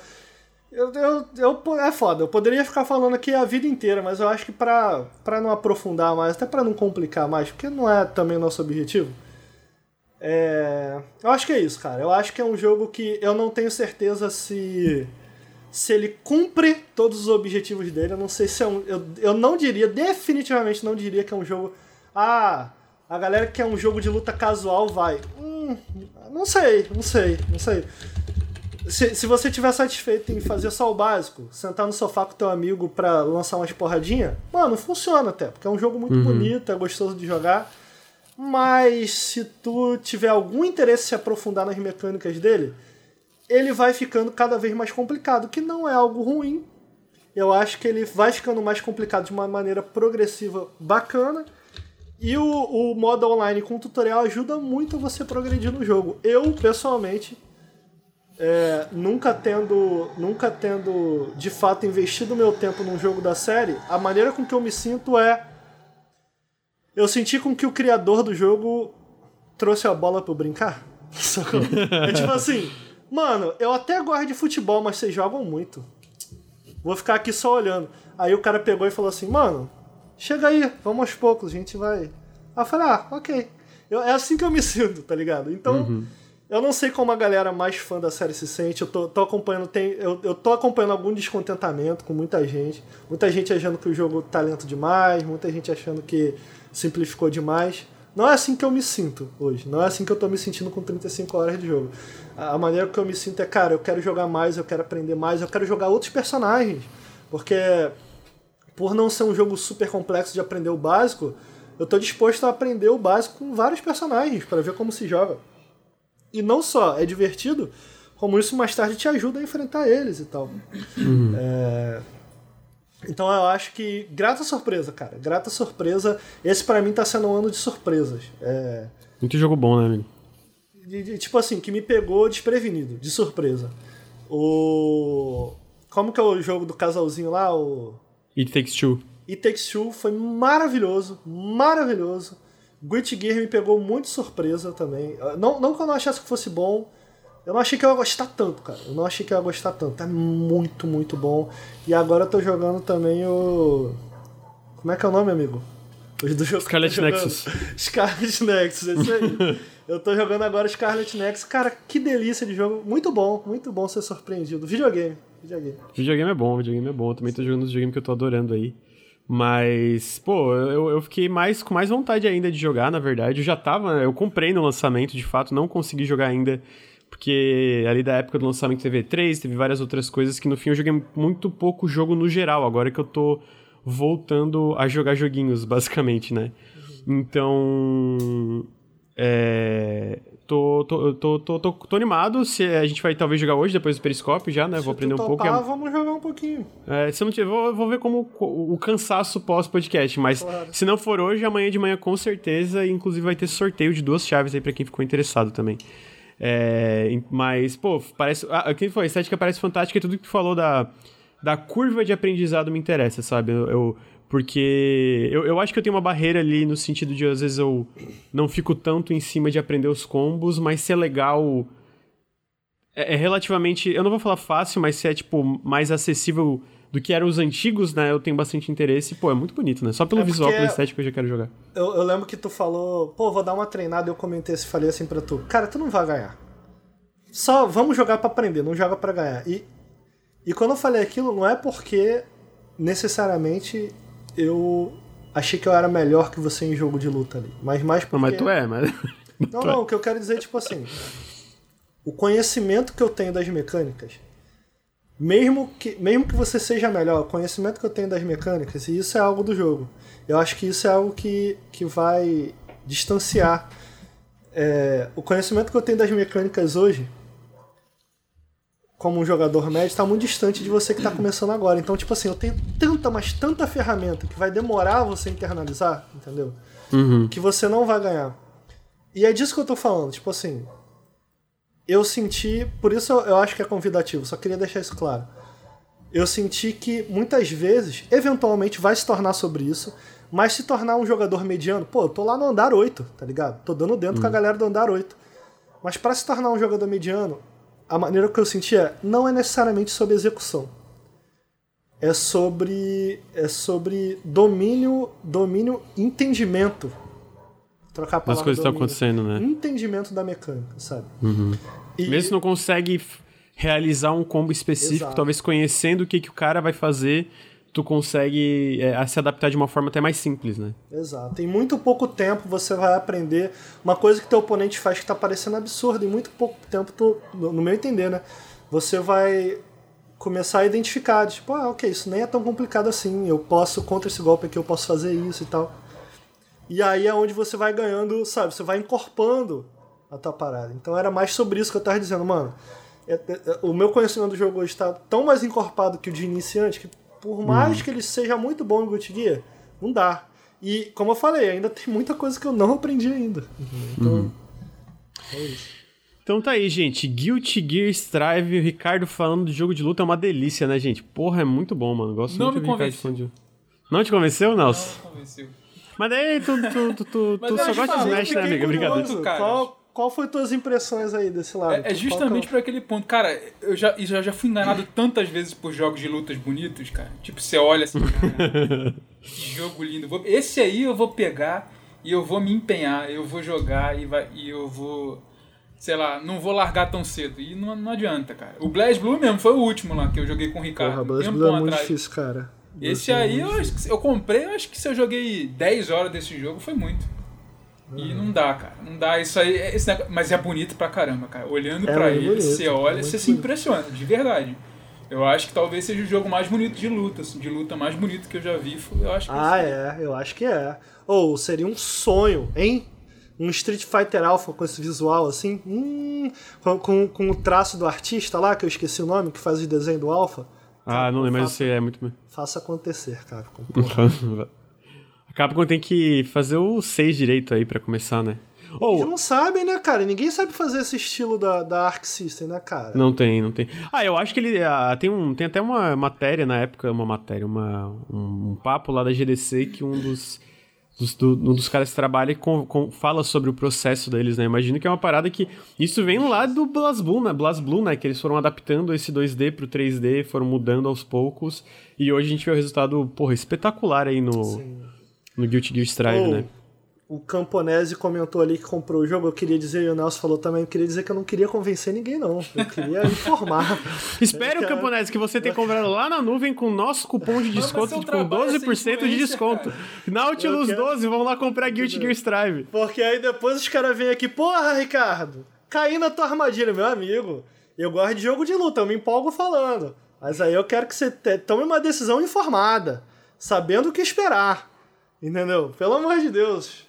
Mas é se isso. for comprar, usa o cupom do, do Nautilus, né? O... É, é isso que eu tô falando, usa lá no nuvem. É, rapidamente, antes da gente ir pro próximo jogo, queria agradecer três subs que a gente teve enquanto nós estávamos nesse, nesse bate-papo. Stuntman Max 21, obrigado pelos quatro meses de sub. Astro FHT, obrigado pelo primeiro Prime no canal. E Don, Dan Jonathan, obrigado pelos cinco meses de Prime. Ah, falando de, de, de, lançamentos aí também. Opa, e Daria, Daria The Date, também obrigado pelo primeiro Prime no canal. Lucas, você é... me permite só dar um recado final aqui? Claro, amigo. Tá Queria mandar o Warlink pra casa do caralho. Porque.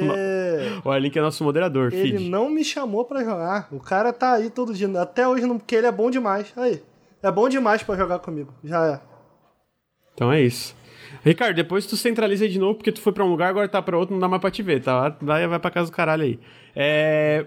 O próximo jogo que a gente vai falar é o um que o, é, o, é o a gente tem um Nintendista do canal que é o Nelson, né? Pra quem não sabe, ele não aparece tanto no Periscope, mas ele joga tudo que sai da Nintendo. Quase tudo. E agora ele está jogando é, Mario Golf Super Rush, que eu vi uma galera falando que às vezes ficou um pouco, ficou um pouco decepcionada por causa da campanha, né? Que, se eu não me engano, Mario Golf lá do GBC, que era super RPG assim, né? Ele realmente é uma campanha de RPG.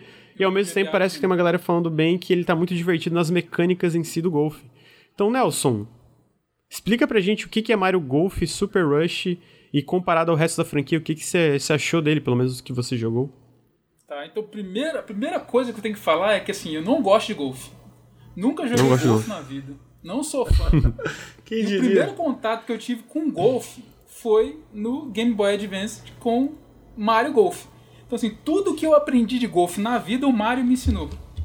Então, se, se por acaso as mecânicas não, não são é, é, exatamente iguais ou, ou, ou elas é, simulam de maneira mais real né, o golfe, tu, todos os jogos na minha vida que eu joguei foi, foram Mario Golf.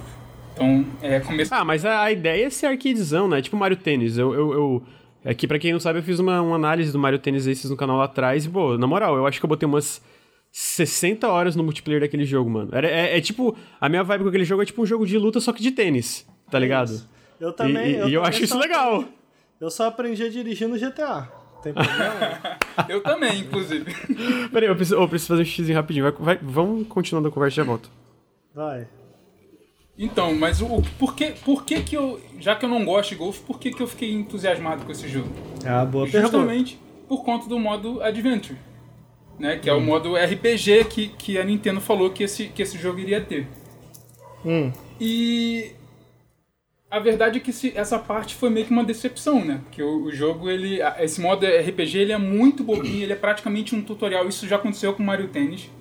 Mario Tennis eu também fiquei empolgado né, com esse modo Adventure, que é ter, misturar o RPG ali com o, o, um jogo de esporte. Jogos de esporte normalmente não são os jogos que eu gosto porque o esporte está muito ligado ao competitivo. É a mesma coisa que o jogo de luta, né? Eu não tenho essa paciência de ficar treinando ou ficar o tempo inteiro no mesmo jogo para poder ficar melhor, para poder jogar online ou para poder jogar com os meus amigos e poder sacanear todo mundo que nem o Ricardo faz. Então eu não consigo fazer isso.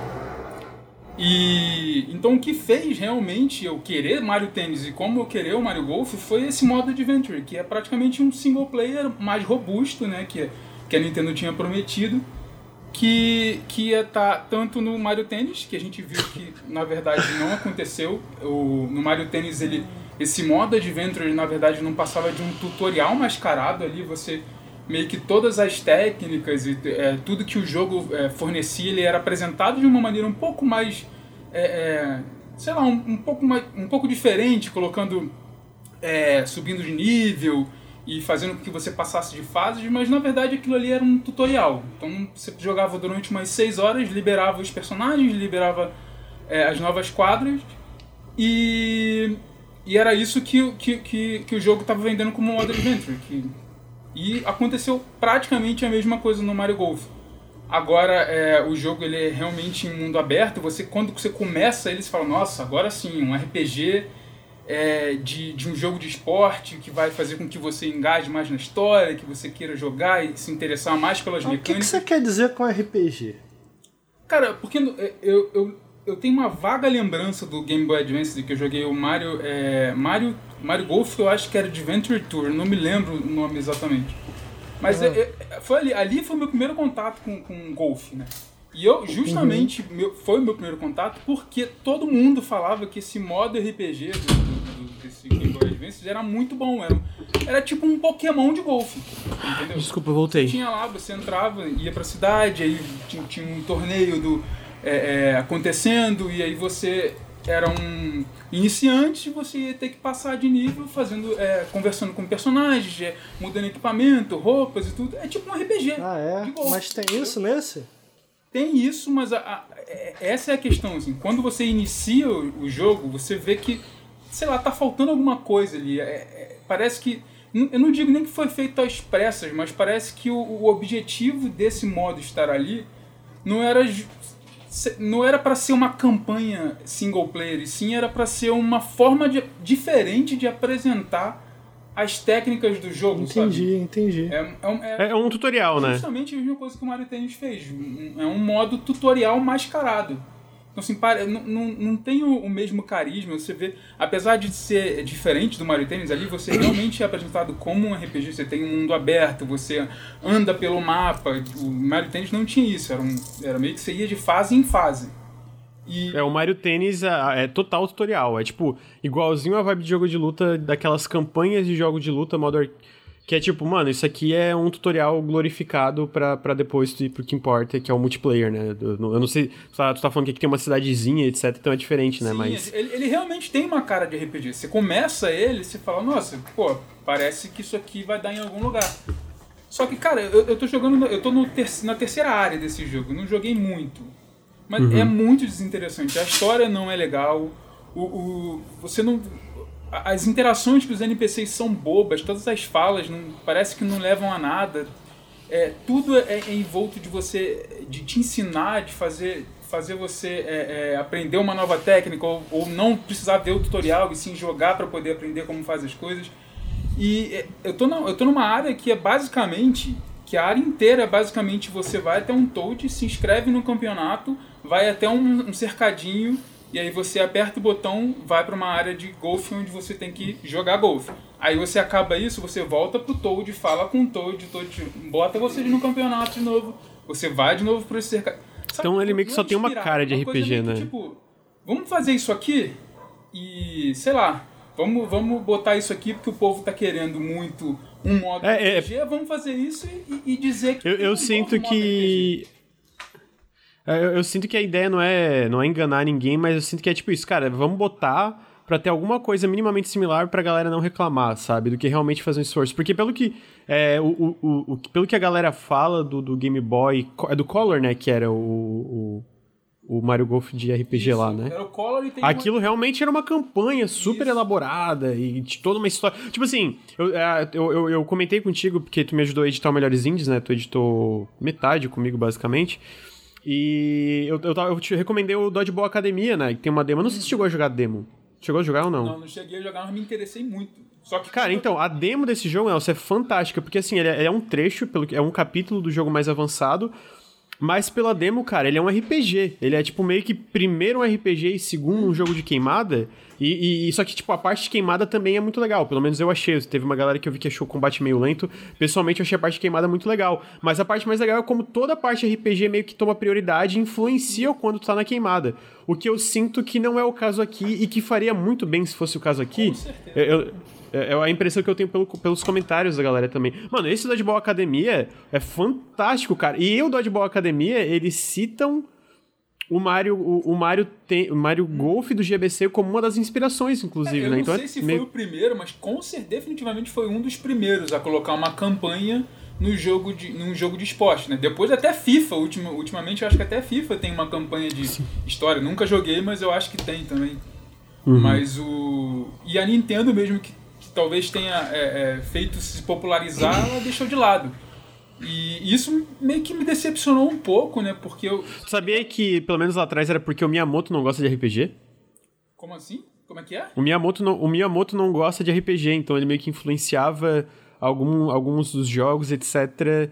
Não para não ser, mas para ter um pouco menos de elementos de RPG no geral. Tu sabia disso? Miyamoto não gosta de RPG. Ué, eu, hein? Que coisa. Mas, mas, mas saiu na época Porra, que ele mais mandava Zelda. na Nintendo. Mas Zelda não, mas Zelda é um jogo mais de ação e é aventura do que. Vai. Tipo, a ideia mas de nível, de parte. Tem, tem, o espírito, mas eu, eu, sinto que Zelda é muito característico, não sei se concorda. É tipo uma parada muito própria ali no meio. O, pelo que eu entendi. É, não, não é fofoca. O Miyamoto já falou. Tô falando que é fofoca. Isso o Miyamoto já falou abertamente. não, não é. Ele já falou abertamente que ele não curte RPGs mesmo, né? E tem uma entrevista com ele sobre Mario.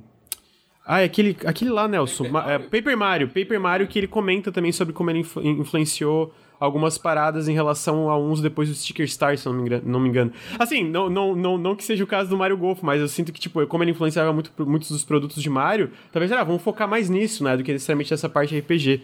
É, isso mas é, é, é, é, é, bizarro porque, porra, a galera foi um baita sucesso, né, o... O, o, o, eu sinto que alguns desses jogos de esporte é exatamente por causa dessa característica forte de, dos personagens do Mario interagindo em outras situações, né?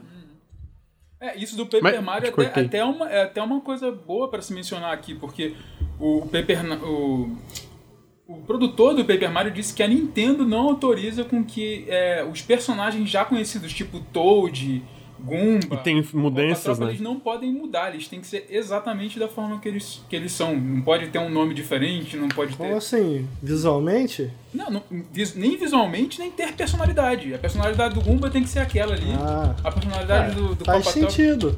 É, e, Faz sentido, senão tu tem os. igual o Sonic lá que não, não, mas não é isso. É porque assim, dentro, mas dentro do mundo do Mario você tem milhões de Gumbas. Por que, que os Gumbas não podem ser diferentes? Por que, ah, que um não pode entendi. ter um lacinho? Por que, que um não pode ser um advogado? Ah, entendi, entendi, Sei lá. Entendi. Porque isso acontecia nos, nos modos RPGs antigos do, do Mario. E hoje em dia não acontece mais. Isso acaba prejudicando também o Mario Golf. Você chega lá... Amigo, mas você foi pro jogo de golfe querendo um RPG? Sim. É isso? É porque o original era um RPG, o original. O, é o original, não. O primeiro é, do Game é, GBC, é né? Por isso que eu comecei ah, a falar, eu não gosto de golfe, entendeu? Por isso que eu falei, o meu primeiro contato com golfe foi justamente no Mario Golf de Game Boy Não, mas me explica isso. Que pra mim, o que, pra mim, o que você tá falando é tipo assim. Fui jogar Guilty Gear, mas não era Gran Turismo. Uhum. Não, não, mas é que o não, Mario Golf é, original, Ricardo, ele é primeiro um RPG e depois um jogo de golfe. É que nem eu tava citando, tem um jogo brasileiro que tá sendo desenvolvido, Dodgeball Academia, ah. que é, tá muito legal, eu joguei a demo no Steam Games Fest, é um capítulo do jogo. Ele é um jogo de queimada. Só que ele é primeiro um RPG ah, e todo RPG influencia a parte de, de queimada. Entendi. Pelo que. E o primeiro jogo da franquia do Mario Golf era isso, né, Nelson? Era um RPG primeiro e um jogo Não, de golfe em segundo. Ele, ele era os Desse, dois, na verdade. Ele tipo tinha pai, também os assim. modos é, é, de jogar só golfe, né? Isso tam, tam, ah, ele tem modo de jogar só golfe também, entendi. Tinha. Só que a questão é, a mecânica do Mario Golf, é, é isso que eu ia, é, é, isso que eu ia chegar, que assim, não é só, não é, eu não só me decepcionei com esse jogo, porque ah. bem ou mal esse modo de Adventure ele é um tutorial. Então ele, ele, ele ensina um pouco como você faz, como você joga, é, é, é quais são as inovações que, que esse novo Mario Golf traz, e é aí que o jogo realmente pega, né, assim, porque tem algumas umas coisas muito, primeiro que, que só de jogar golfe, Mario Golf é muito divertido, assim.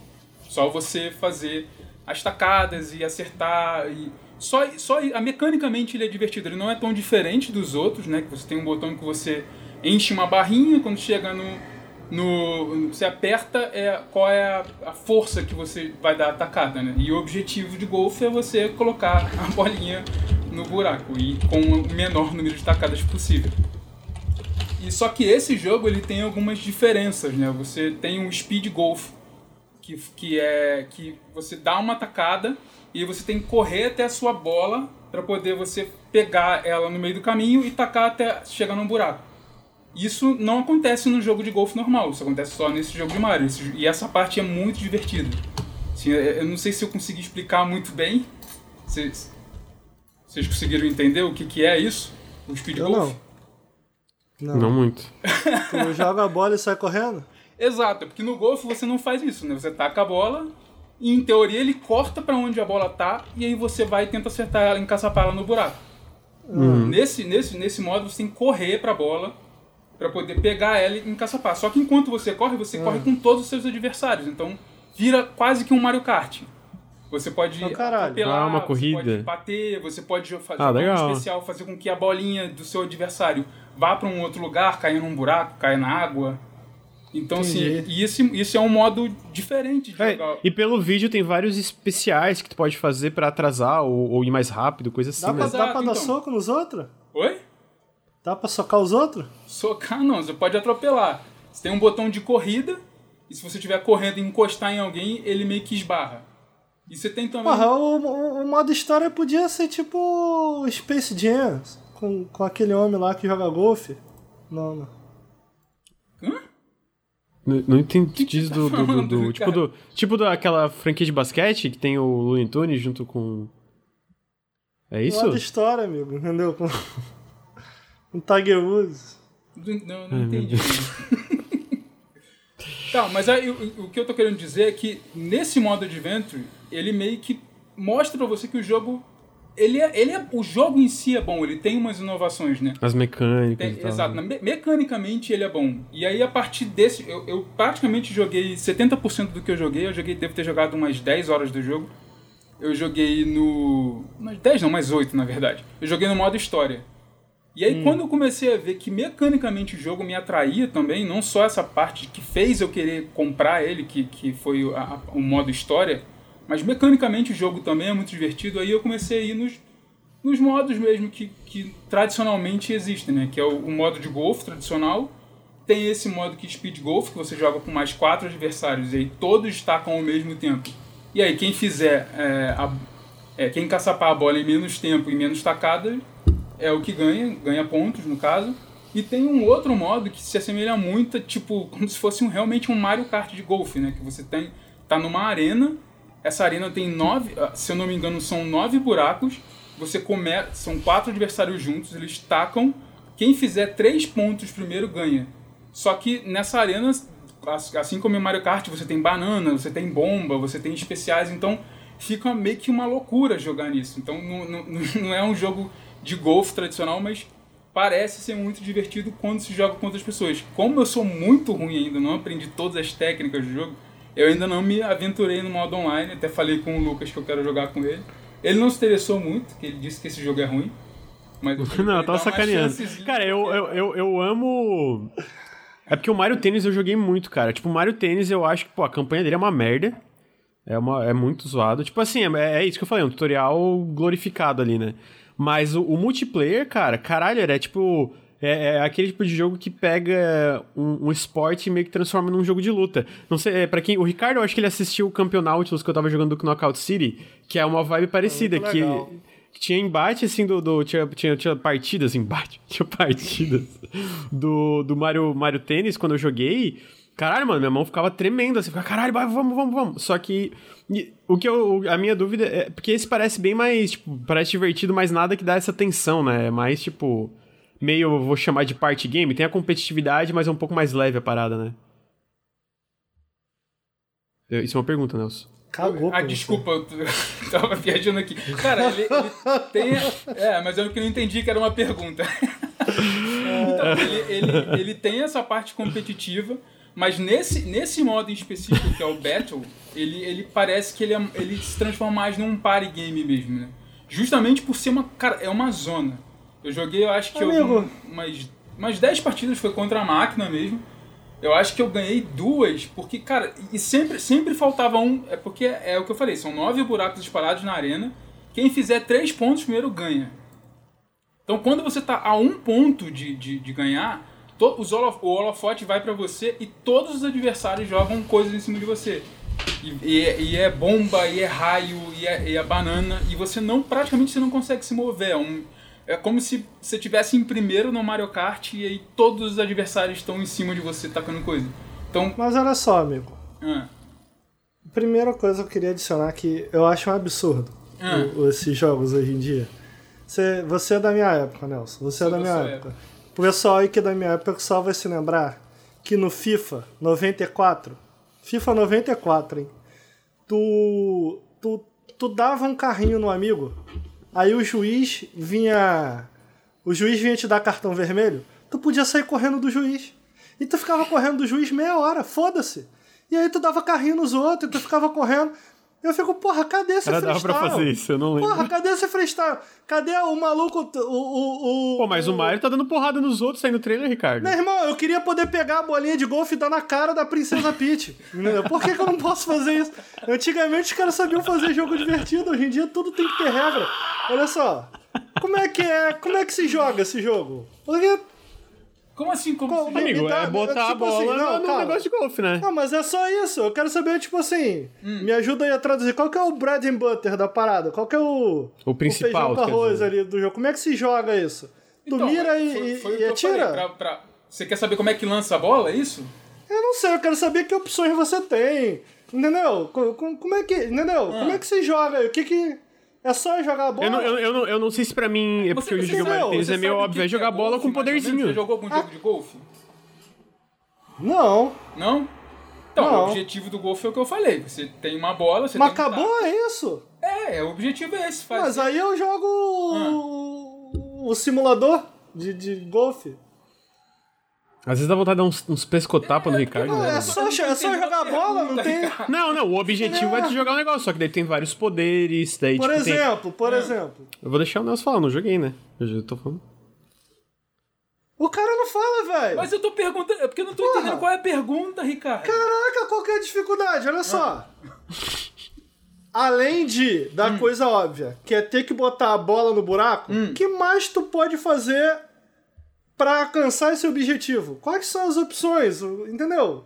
É só jogar a bola? É, só, isso, o é objetivo só bater na bola. é esse. Aí eu te falei que tem o modo standard, que é justamente Não, não esse. quero saber do modo. Eu não quero. Ué, mas, mas é- o objetivo Eu não geral- quero- Aí tem duas não- formas de jogar, Ricardo. Tu quer é ouvir? esse, Ricardo. Não, não, eu não quero saber o modo. Eu quero saber. Ah. a- o objetivo é botar a bola no buraco. Botar a bola no Eu buraco. tô lá, eu tô lá, botei o taco. Botei Ah. o taco pra, pra, pra jogar a bola. Ah. O que, que eu tenho que fazer? Quais são minhas opções? O que, que tem Amigo, de... deixa o Então, Nelson você- eu já falar. Eu já expliquei, O cara não fala. de novo. Você aperta um botão, aí vai encher uma barrinha.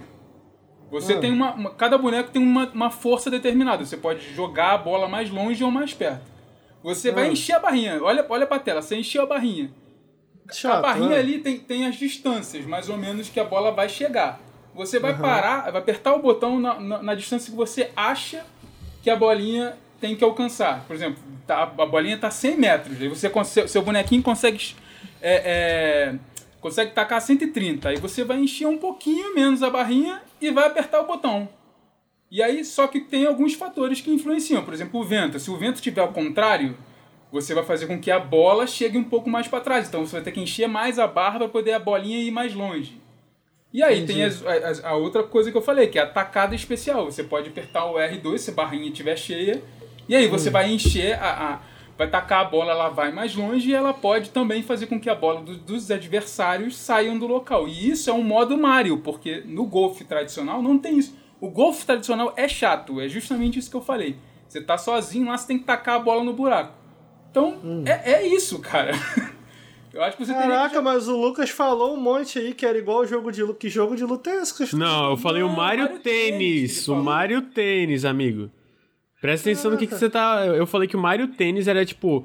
eu- e aí o que eu falei pro Nelson foi isso, que eu sinto vendo os vídeos que esse exatamente não tem essa tensão e adrenalina de, de jogos de luta e até a parte de, de ps- psicológica de jogos de luta, né? De jogos é, esses jogos que a gente faz de fazer fake, fazer feint, essas paradas.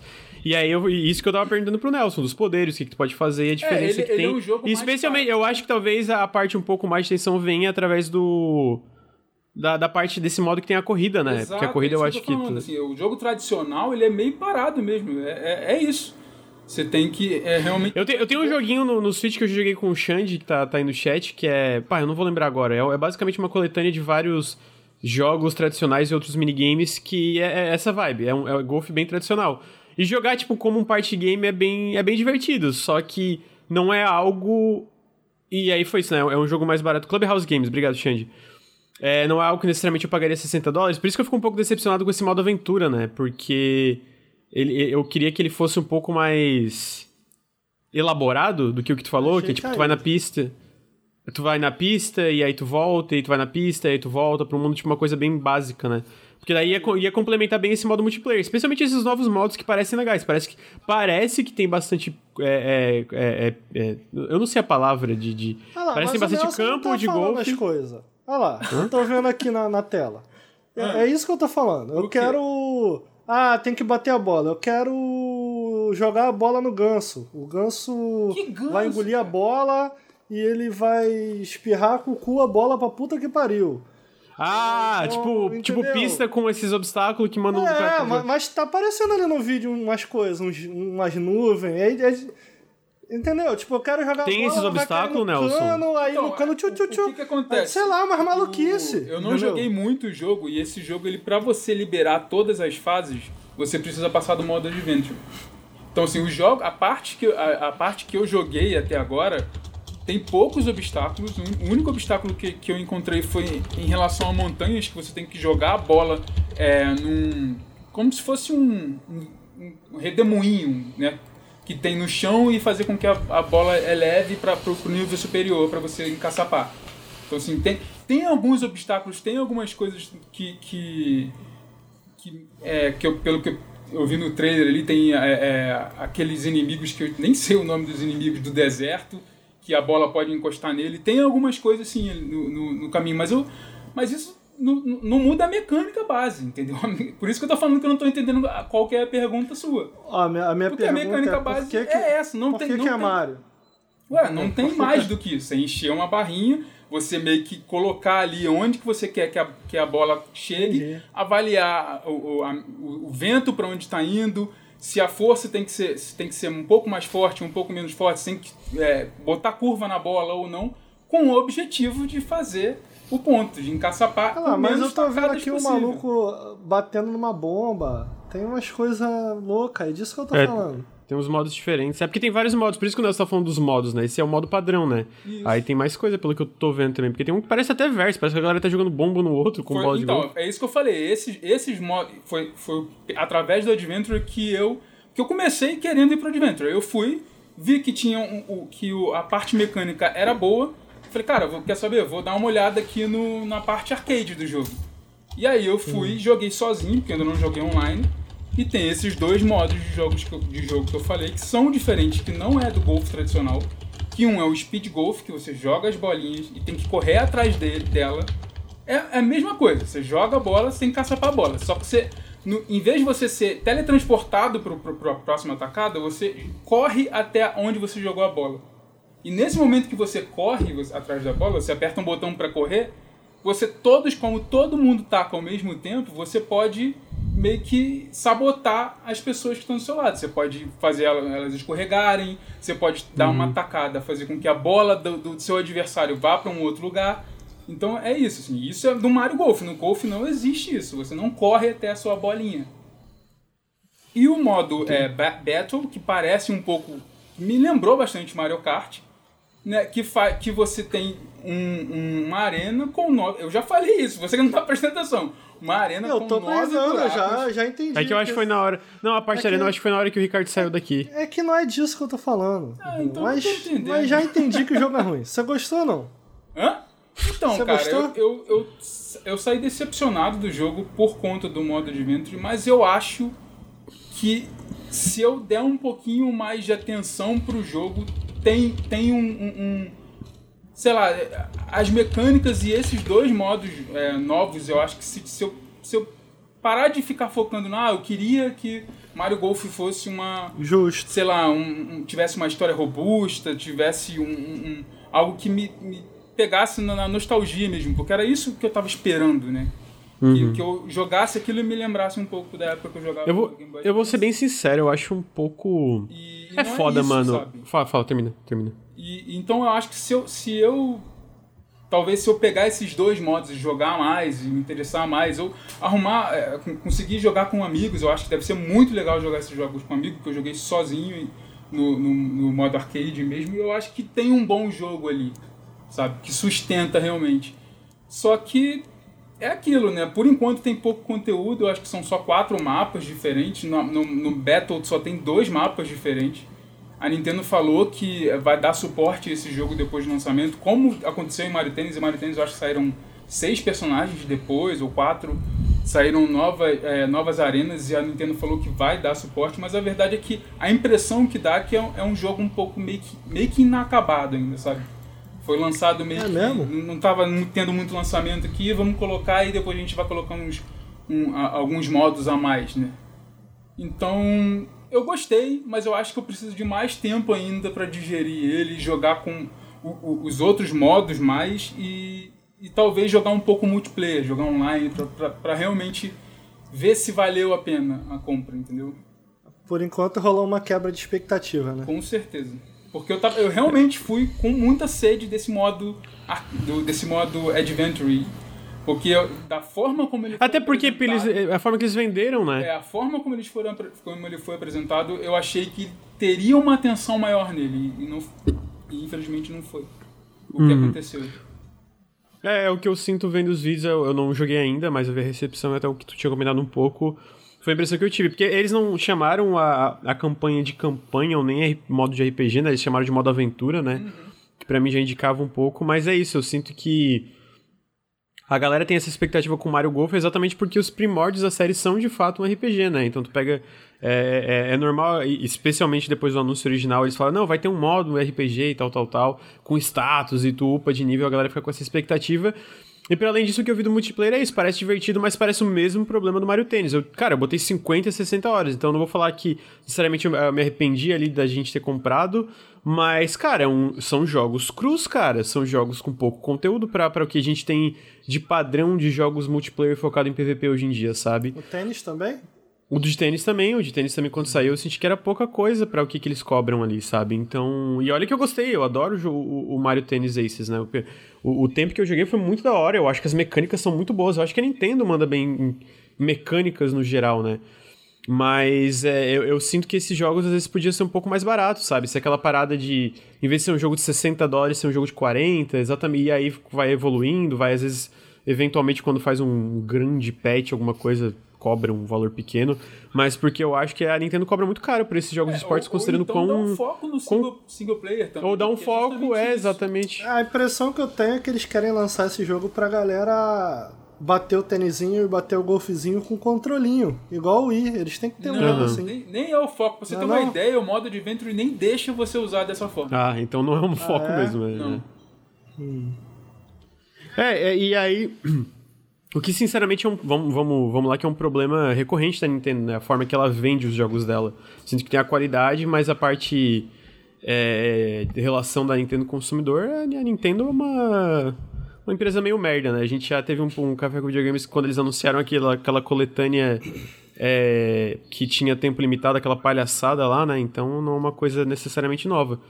Mas então, a tua impressão final, Nelson, é tipo, cara, tem coisas boas, mas é um pouco decepcionante. Tu esperava um pouco mais de, de certos aspectos deles. Seria isso? Seria Sim, correto é, falar é, isso? Eu acho que realmente eu não passei muito tempo com o jogo. Como ele saiu na, na sexta, eu joguei ele três dias, mais ou menos.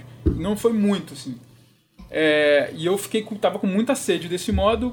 Esse modo me decepcionou, mas eu acho que tem um bom jogo ali, sabe? Eu acho que se eu se eu realmente tirasse, quebrasse essa expectativa, se eu, talvez se eu tivesse comprado pelo, pelos, pelos outros modos, eu não me decepcionasse tanto, mas eu me decepcionei uhum. justamente esperando uma coisa que ele não entrega, que é um modo single player mais robusto.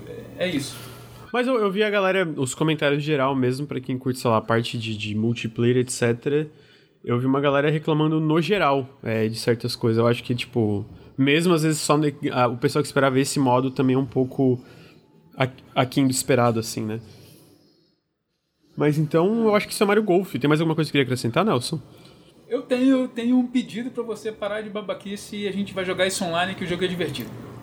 Caraca. Ué, eu jogo, pô, mas dá, não dá pra. Do... Ah, dá sim, né? Eu tenho a conta no Nautilus, claro tem a tua. Pô. É verdade, tá certo. A gente joga assim, pô. Eu topo. Então vamos, jogar em live, Nelson. Ah, eu não sei. Não, vamos, ah, vamos então. jogar em live. Tá, então esse, gente, foi Mario Golf Super Rush. Caído, caído. Caído, acho que até... Caído. Não, Pô. ah, atira o golfe. Porra. É, é. Joga um pouquinho. Ah... É, e nem Switch eu tenho, amigo. Tá Esqueceu? Mas o próximo jogo ah, na verdade, só agradecer dois subs enquanto a gente estava conversando. Sérgio Bogaro, muito obrigado pelos 10 meses de Prime. E Rick MD, muito obrigado pelo primeiro sub, categoria 1 aqui no canal. É, o próximo jogo é um jogo que, cara. Caído, tu... caído. Pô, amigo, é muito legal. É um jogo que eu tô. Comecei a jogar essa semana, ele tava em Early Access faz um bom tempo. É o. Ender. O nome é muito ruim, né? Mas vamos lá. Ender Lilies Quietus of the Night. É, é um jogo, é um Metroidvania. É um Metroidvania. onde que você. Nome merda. É, o um nome. Mano, cara, o um nome péssimo, mano. O nome. Cara, é muito bosta. Muito bosta o é. nome. Mas ele é um Metroidvania onde você controla uma uma sacerdotisa que tava a, ah, dormindo há muito tempo, que é a, a Lily. E aí tem. E tu tá nesse país do fim. Basicamente, ele é aquele jogo onde você acorda num lugar completamente arruinado, todo mundo morto, tudo destruído, caos, destruição, desolação. E eu, eu joguei esse jogo no Early Access, joguei em acesso antecipado, acho que é ano passado em acesso antecipado, eu joguei algumas horas, porque, cara, tem um, um, um, um core, o, o, os pilares do jogo aqui são legais, eu vou esperar, porque Metroidvania para mim não é um jogo que funciona muito bem em acesso antecipado, eu prefiro sair a versão final mesmo, né? Então, tipo, bonito, tinha áreas que. Oi? Muito bonito. É, o visual do jogo é, é, fantástico. Então eu parei de jogar na época, isso que o Ricardo falou, já foi, tipo, a primeira impressão foi muito boa, porque, cara, ele é um jogo muito bonito, ele usa um, um, ele tem esse 2D muito caprichado. Os personagens, pelo que eu vi jogando, são é, modelos 3D, mas que funcionam muito bem junto com o cenário. São muito bem animados. Cara, é muito detalhezinho, sabe? Muita coisinha pequena, sejam nas animações, na animação dos inimigos, ou tudo que tá, tá, tá, tá, tá na tela, tem muito detalhe pequenininho. Então, é, eu, eu pensei, cara, legal, vou esperar a versão completa. Aí saiu agora, finalzinho de junho, saiu a versão completa do Ender Lilies Quietus of the Night. Se não me engano, ele também já saiu para Switch e Xbox. Xbox eu tenho certeza, Switch eu tô um pouco na dúvida. A versão de PlayStation eles adiaram por problemas técnicos. Eu pensei, ah, vou dar uma testada, vou jogar. E eu tô completamente viciado nesse jogo, mano. Eu acho que eu já passei da metade do jogo. Eu vou ter. Eu tenho a impressão, pelas liber, eh, habilidades que eu liber, é, liberei, por quanto do. Por, por quanto do mapa eu já explorei, que eu já passei da metade do mapa. Mas, cara, ele é assim. Como é que ele funciona? Tu acorda, tu é essa, essa, essa sacerdotisa Lily, né? E tu acorda e como é que ele funciona? Tu controla Lily, mas o combate são espíritos. Basicamente, tu começa com esse cavaleiro, que é ele que te acorda, e quando tu ataca, esse espírito aparece ao teu lado e ataca o inimigo. A Lily em si, ela meio que só desvia do ataque inimigo. Ela que toma dano, né? Porque os espíritos são imortais. Mas quem faz todos os ataques são esses espíritos. Só que assim, tu começa com um espírito. Todos os chefes que tu derrota no jogo, ou mini-chefes, tu, tu, purifica eles, né? Porque a moral desse jogo é que tu é essa sacerdotisa, tu vive nesse mundo corrompido, onde existem os corrompidos, são tipo essas criaturas que se assemelham a mortos-vivos ou outras coisas bem mais horrorosas que eles. Que, e, e que essa corrupção meio que ganhou.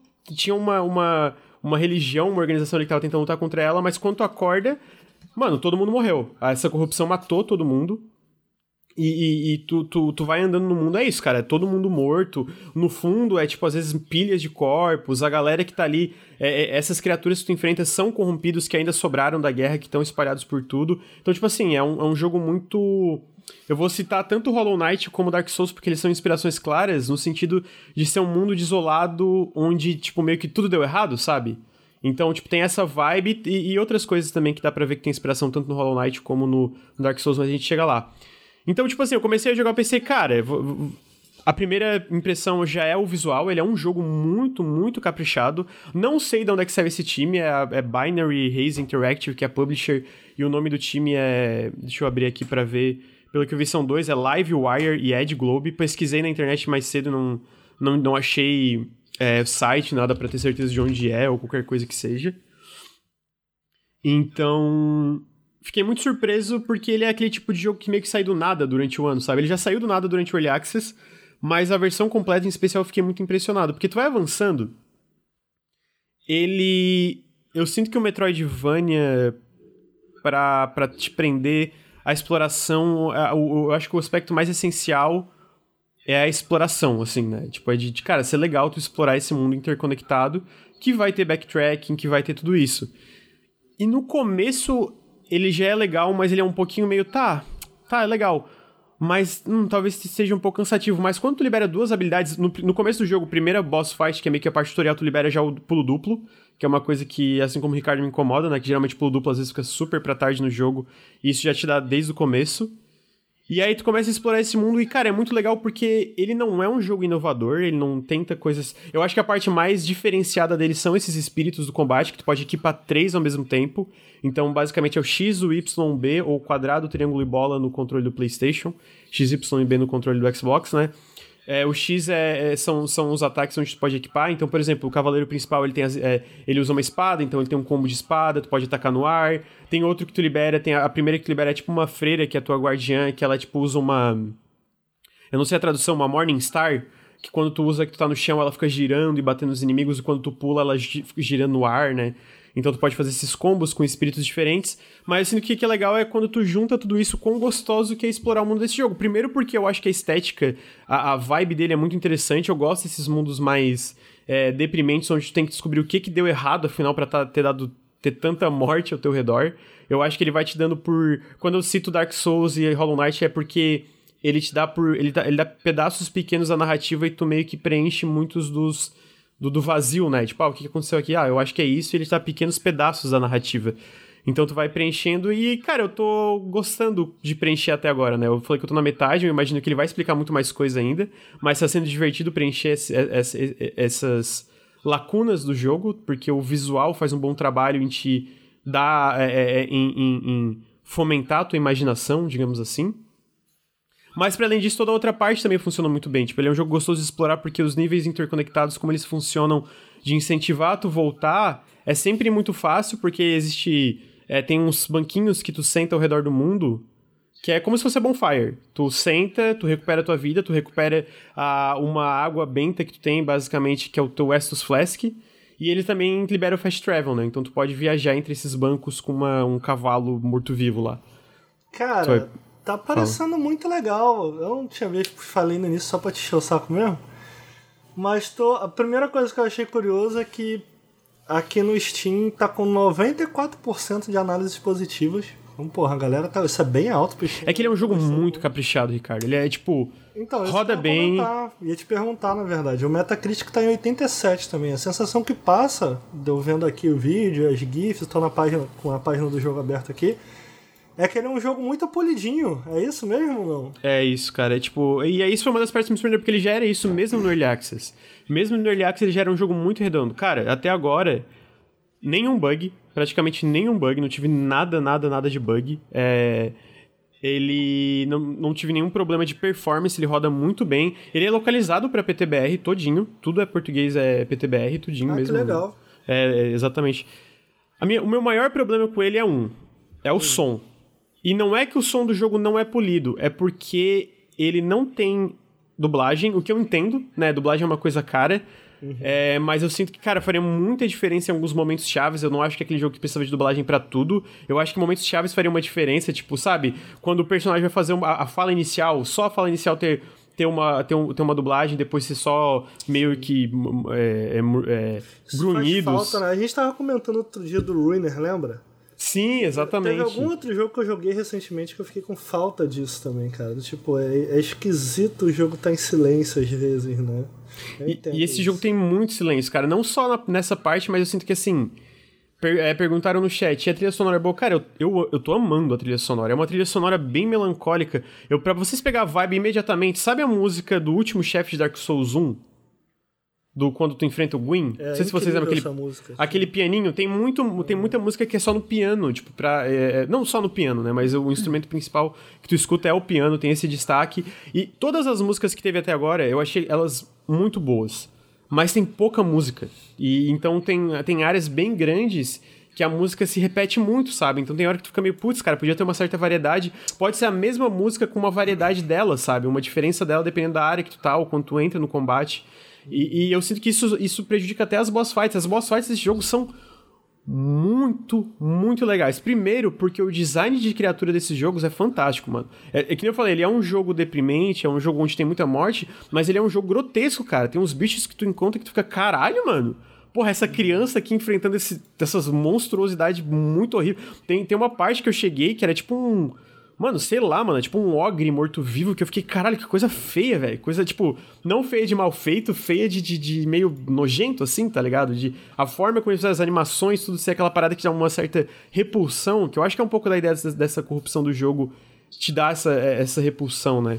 Então, tipo, tudo isso eles acertam muito, cara, no design das criaturas. Eu acho que a parte sonora, para mim, é que tá mais, mais pecando, assim, no sentido é isso, cara. Tu vai numa boss fight, a música é boa mas podia ter um pouco mais de efeitos sonoros do próprio chefe, às vezes dos golpes que ele dá, eu acho que falta aquele aquele aquele tchan por causa dos uhum. golpes ou por causa de variações da música dependendo da fase que tu tá do chefe. Eu acho que falta um pouco disso para dar aquela adrenalina, né? Eu entendo que a vibe do jogo é melancólica, mas às vezes eu acho que essa coisa, e às vezes por ser uma própria limitação da equipe, acaba prejudicando alguns momentos que é para ser um pouco mais épico, digamos assim. Tu vê que é pra ser um pouco mais épico pelo tamanho da boss fight, pelo que, que ele te mostra. Mas, sinceramente, Cara, até agora é, é, é, isso. E tem uma área do jogo que eu não gostei muito, que é uma parte meio que dos magos. Tem uns magos no jogo. Eu achei um pouquinho chato de explorar. Mas, tipo, não ruim. Eu só, tipo. Todo é, mundo foi erra, isso. né, amigo? É, todo mundo erra. Tem lá. Tem, tem várias áreas cagadas é. também. E, e aí que tá, eu não achei a área ruim, eu só achei comparado ao resto que eu tava explorando, aquém do esperado, porque eu tava gostando tanto do resto que eu fiquei, ok, essa aqui é um pouco caída, mas ainda é legal. Mas olha só, eu Diga. tenho algumas dúvidas. Manda. Você tá jogando há quantas horas? É um jogo longo, é um jogo curto? Cara, eu, eu fiquei muito tempo em idle porque eu tava editando e eu, eu, eu, faço umas regrinhas às vezes, tipo, ah, vou jogar uma hora, vou editar tanto tempo, daí eu volto, então não sei. Mas o How Long to Beat dele, eu, eu sinto que ele é longo, porque eu acho que no mínimo umas 5 horas eu tenho. 5, 6, 7, assim. É... O How Long to Beat. ali, por aí. Cara, talvez. Eu acho que tá mais pra 10 a 15. Tá, eu, eu vou dizer entendi. assim. Ah, fala. É, eu ia puxar pra É, ó, main story, tá aqui, ó, no How Long to Beat, no How Long to Beat tá dizendo a história principal 13 horas e o main mais extras, que tem várias coisas que você pode descobrir ao redor do mundo, 20 horas. Amigo, eu amo. Eu amo. É, hora, é, é, o tempo perfeito, né? É o tempo é perfeito. top. É... E eu ia perguntar, na verdade, de dificuldade. Como é que é o nível de dificuldade? É, você achou difícil? Morre muito? Não morre? É mais, não é esse tipo de jogo? Porque, tipo, eu, sei lá, eu o Ori... bastante. O Ori não é um jogo que eu morro muito. Quer dizer, depende da dificuldade que você tá jogando, né? O Ori pode ser um jogo bem mais difícil, dependendo da dificuldade.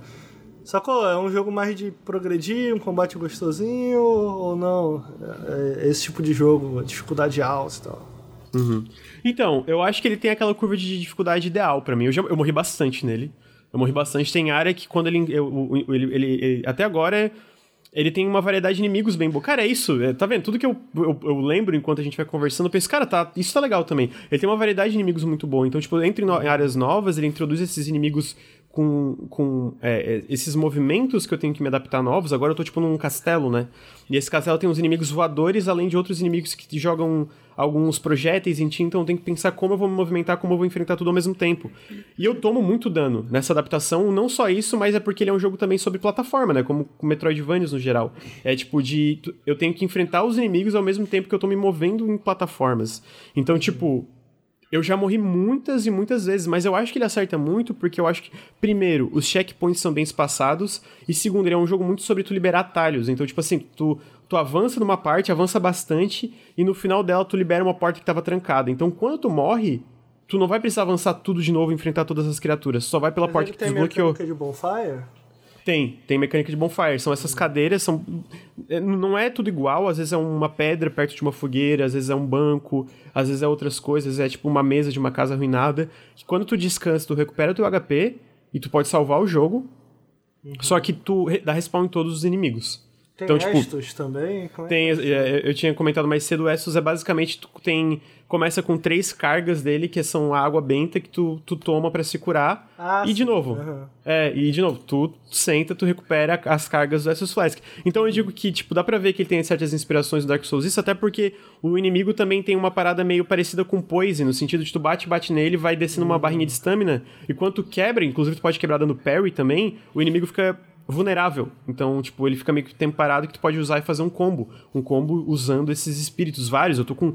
Cara, eu acho que eu tô com 12 espíritos agora. Tipo, cada um com uma habilidade específica. E esses espíritos, tu upa eles com a coisa que tu pega os inimigos mortos e eles ganham habilidades novas também. Então, tipo, eu peguei. Tem um cara que eu uso muito, que é um, um cara grandão. É tipo um que tem, usa uma marretona, ele é mais lento. Mas ele é muito bom porque, por exemplo, se tu bate com uma- esse, marreta- eh, esse cara da marreta no ar e acerta um inimigo no ar, o inimigo no ar cai.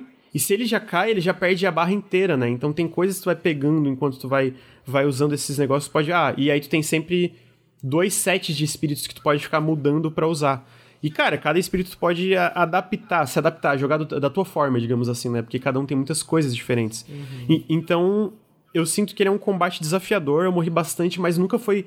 Nunca chegou a ser frustrante. Eu nunca fiquei, caralho, mano, que palhaçada, vou ter que voltar tudo. Porque os checkpoints são bem espaçados. Ele é muito redondinho, tipo. Tem level up? Tem level up. Tu upa a, a tua personagem, ela fica mais forte os golpes dos personagens no geral, mas também tu upa esses espíritos individualmente com coisas que caem dos personagens ou, ou, ou de corpos que tu acha ao redor do mapa. Porque, que nem eu falei, a tua personagem ela purifica, né? Ela, ela purifica essas pessoas que estão com corrupção. Então, quando, porque o que acontece? Quando tu tá corrompido nesse jogo, tu vive pra sempre, como se fosse um zumbi, mas a tua consciência às vezes fica, tu vê o que tá acontecendo, só que tu perde o controle do teu corpo. É uma loucurada, assim. Então, o que, que ela Parece faz? muito legal. Ela purifica essa- es- essas pessoas e aí elas meio que podem descansar em paz. Só que dentro da narrativa, quando ela purifica, ela começa. Ela não. Ela é, é- é- essas sacerdotisas, né? Elas não enlouquecem que nem o resto do- do- da- das pessoas que são corrompidas. Mas elas sentem o peso físico da parada. Então, ela começa, conforme tu vai progredindo no jogo, a tua personagem vai ficando não mais fraca mecanicamente, mas tu vê que ela vai mudando algumas coisas dela. Então, até isso eu tô achando interessante, sabe? De como isso muda a estética e a vibe e a narrativa. Cara, me pegou de surpresa demais. E, tipo, ele é muito gostoso de jogar. E ele é o tipo de jogo, às vezes eu sinto que alguns, alguns jogos o começo é mais impressionante pra pegar o, o- a vibe, tipo, te impressionar mais no começo. E esse jogo pra mim é o contrário. Quanto mais eu tô jogando, ele tá melhorando pra mim. Porque ele tá liberando mais habilidades e tá ficando mais divertido explorar. Eu tô voltando, ele tem um mapinha que tu abre, que é igualzinho, tipo, um Castlevania da vida que ele divide o mapa em várias áreas, ele é bem conciso, é basicamente, tu abre o mapa, são quadrados azuis interconectados com linhas que mostram onde um se conecta com o outro. Quando ele fica dourado, quer dizer que tu explorou tudo que tinha ali. Então ele é muito claro de quando tu limpou uma área ou não. E eu tô voltando pra outras áreas porque eu quero pegar pequenos pedaços da narrativa, mas eu também quero upar os meus, os meus espíritos pra ver outras possibilidades que eles oferecem. O maior problema dele, junto com isso que eu diria, é o problema que tu já falou isso numa análise do Hollow Knight, que eu concordo. As habilidades que tu libera de, de habilidades mais fundamentais, que tu libera é, é, é, novas possibilidades de exploração, tipo, sabe aquele famoso, ah, tu não consegue alcançar lá em cima porque falta o pulo duplo, esse tipo de coisa, elas não são tão inspiradas. O que, que eu liberei até agora foi o pulo duplo no começo, a habilidade de nadar, uma habilidade que é o quando tu enfrenta um cara bem grandão e depois pega ele, que é um cara com uma marreta que tu pode bater no chão e quebrar barreiras que estão no chão pra descer em lugares antes inacessíveis, e um dash. Tipo, bem básico, sabe? Bem, tipo, falta um pouco de É. eu- criatividade pra mim. Eu gosto muito, eu não me canso de elogiar o Ori nesse sentido. O Ori é muito não bom nisso. só O Ori 2, né, especificamente. Não só as habilidades que você vai ganhando. Porque o que eu costumo dizer pra mim não é nem. Não é nem só uma questão de criatividade, assim. Tipo, cara, você tá avançando no jogo, você tá ficando mais poderoso. Eu quero me sentir mais poderoso. Eu quero ganhar coisas que eu me caralho, agora eu posso fazer isso. E não simplesmente ganhar uma nova habilidade É, que parecia estar faltando. Essa é a minha crítica ao pulo duplo, entendeu? Tipo, sim. tu vai jogando, tu vai jogando um Metroidvania e tal, e tu fica. Na pr- primeira parede tu parar, ok, eu tenho que ter o pulo duplo aí. Se você fica o, o jogo inteiro, e tu sabe que o pulo duplo vai vir. E quando tu ganha o pulo duplo, tu não se sente mais especial. tu não se sente mais forte, tu se sente completo, tá ligado? É, aham, aham. É. Não, eu, eu acho que isso tá aqui também, porque tem horas que tu vês claramente, tipo assim, tinha uma parte que eu não conseguia, era, era meio que um, um abismo bem grande. E eu ficava, cara, três opções. Ou eu vou pegar um, um pulo triplo, ou eu vou pegar um dash, ou eu vou pegar uma coisa tipo um, um- um glide, sabe? Tipo um negócio de, de, de flutuar. E foi isso, eu peguei o dash, tá ligado? E aí eu consegui progredir. Então é isso, é tipo, ah, cara, porque eu acho que, tipo, não, não que a ambientação seja super criativa. É uma coisa que a gente já viu antes, mas os designs, a parte artística, ela é tão bem elaborada, ela é tão bem feita, que eu esperava que talvez isso fosse um pouco refletido. Cara, às vezes podia ser um dash, mas sabe quando tu tu, per- tu, tu personaliza o dash o bastante pra parecer uma coisa visualmente tão diferente que tu Eu- fica, eu ok, tô satisfeito, que, né? Eu gosto do que o Hollow Knight faz, assim. Apesar do Hollow Knight ter dash também, mas ele tem aquele, aquela... Eventualmente você ganha aquele botão que ele meio que voa, né? Assim, que ele... Eu acho que Vai é uma pra- maneira de fazer, tipo Sim. assim. Então, o, o, o, eu não vou te dar spoiler que você tá jogando agora. O Super Metroid tem ideias legais também em Aham. relação a isso, né? É... Eu ia comentar outra coisa, ah, do, do, do, do Ori. O Ori não só, ele tem habilidades muito, muito interessantes que realmente você fala, caralho, agora eu tô poderoso. Como eu gosto muito de como. Que é algo que o Metroid faz muito bem também. Que é, tipo, tu, tu combinar tuas habilidades pra chegar num lugar que você. Mano, esse lugar aqui é muito secreto. Ninguém jamais pensou em esconder alguma É, coisa aqui. é. Mas na verdade era o tempo todo o jogo queria que você fizesse aquilo mesmo. Mas parece parece uma parece esquisito, parece quase errado o que tu tá fazendo. A combinação que tu tá fazendo. O Metroid, os jogos de da série Metroid. Oi? Parece Oi? que você pensou assim, caraca, isso aqui só eu pensei, ninguém sabia disso e na verdade... Isso, Metroid Nintendo- faz isso muito bem, É, cara. no caso, o Metroid a Nintendo tava te apontando pra ali sem você Isso. saber. Isso é muito legal mesmo. Isso, isso é muito legal.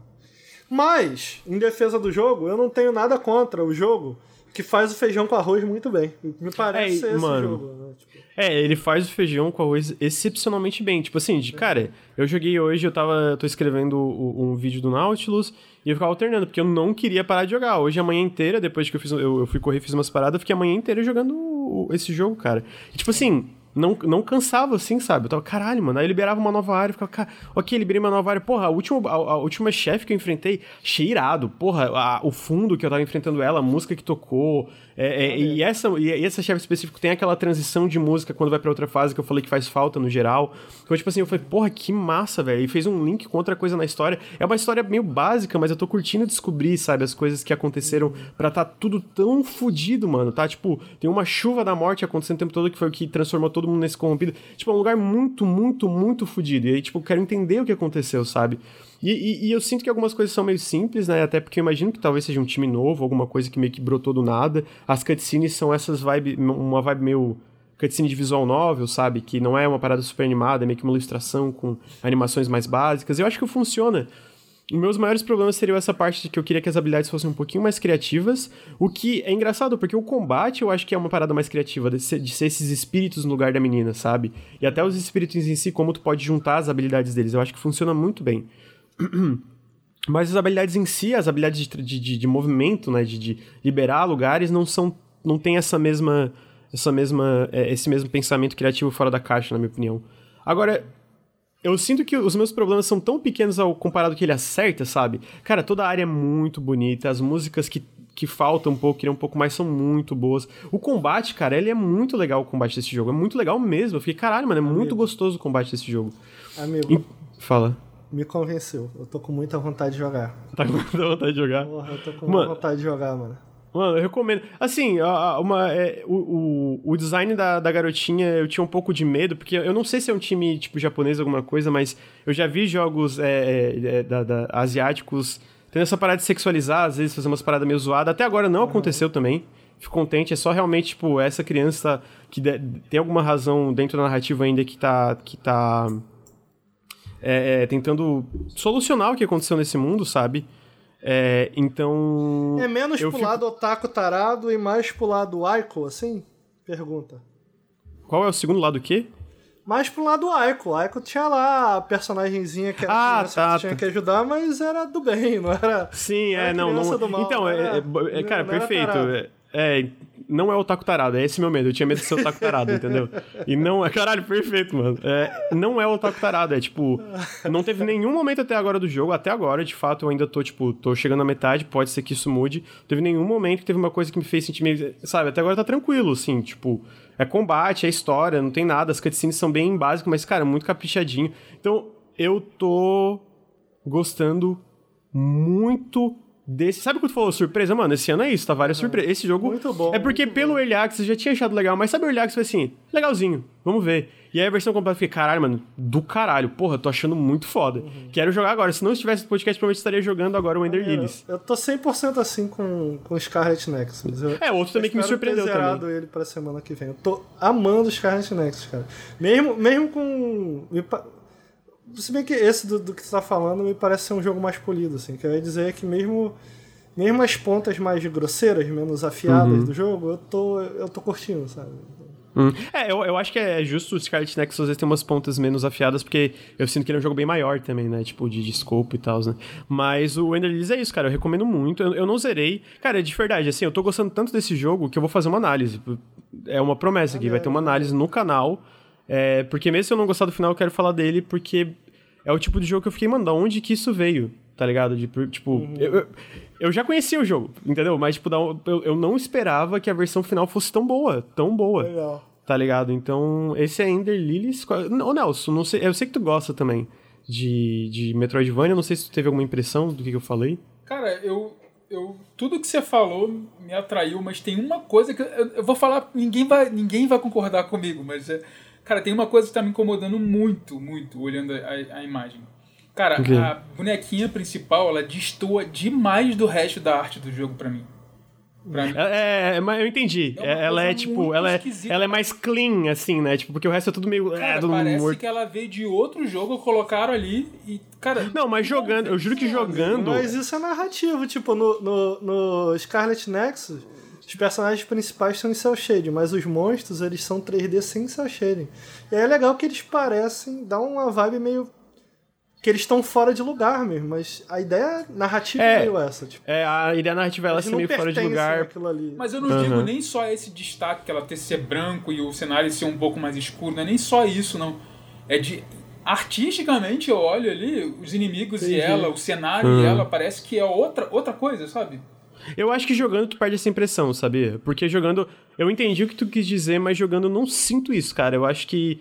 É, é, funciona muito bem, assim, tipo, eu entendi que tu quis ah, ser deslocado visualmente, vez de parecer um, um modelo de outro jogo. Não, é muito redondinho como funciona. Talvez não funcione mesmo, mas sim, eu acho que jogando passa menos essa impressão do que trailers com cenas isoladas, sabe? Você tem que considerar que o cara acha normal o Mario jogar golfe dando soco na princesa. Ah, Cara, eu é vou demais. Mas fora isso, tu achou, tu, tu tem alguma outra coisa? Tem alguma dúvida que tu ficou com o jogo também, Nelson? Não, acho que você explicou direitinho, ao contrário de, de mim, que não expliquei nada bem. Não, explicou bem sim, Você... amigo, explicou sim. É que só parece chato mesmo. Não, mas então, ele, ele me lembra bastante Castlevanias antigos de DS, que a gente tava até comentando ontem, né? Uhum. Cara, eu é que, é que tá, eu nunca joguei, mas pelo que vocês já comentaram, eu acho que ele tem uma vibe Castlevania, esses negócios de plataforma, o próprio combate eu acho que lembra um pouco também. Ah, eu, eu acho que ele é uma mistura desse, eu, eu acho que ele também se inspira em Hollow Knight, especialmente a parte de exploração. Cara, ele não te guia. Tipo, não tem um objetivo falando, ah, tu tem que fazer isso. É só, mano, explora aí, pô, explora aí e vê o que tu tem que fazer. O que eu tô amando, amando. Tipo assim, o máximo que tem.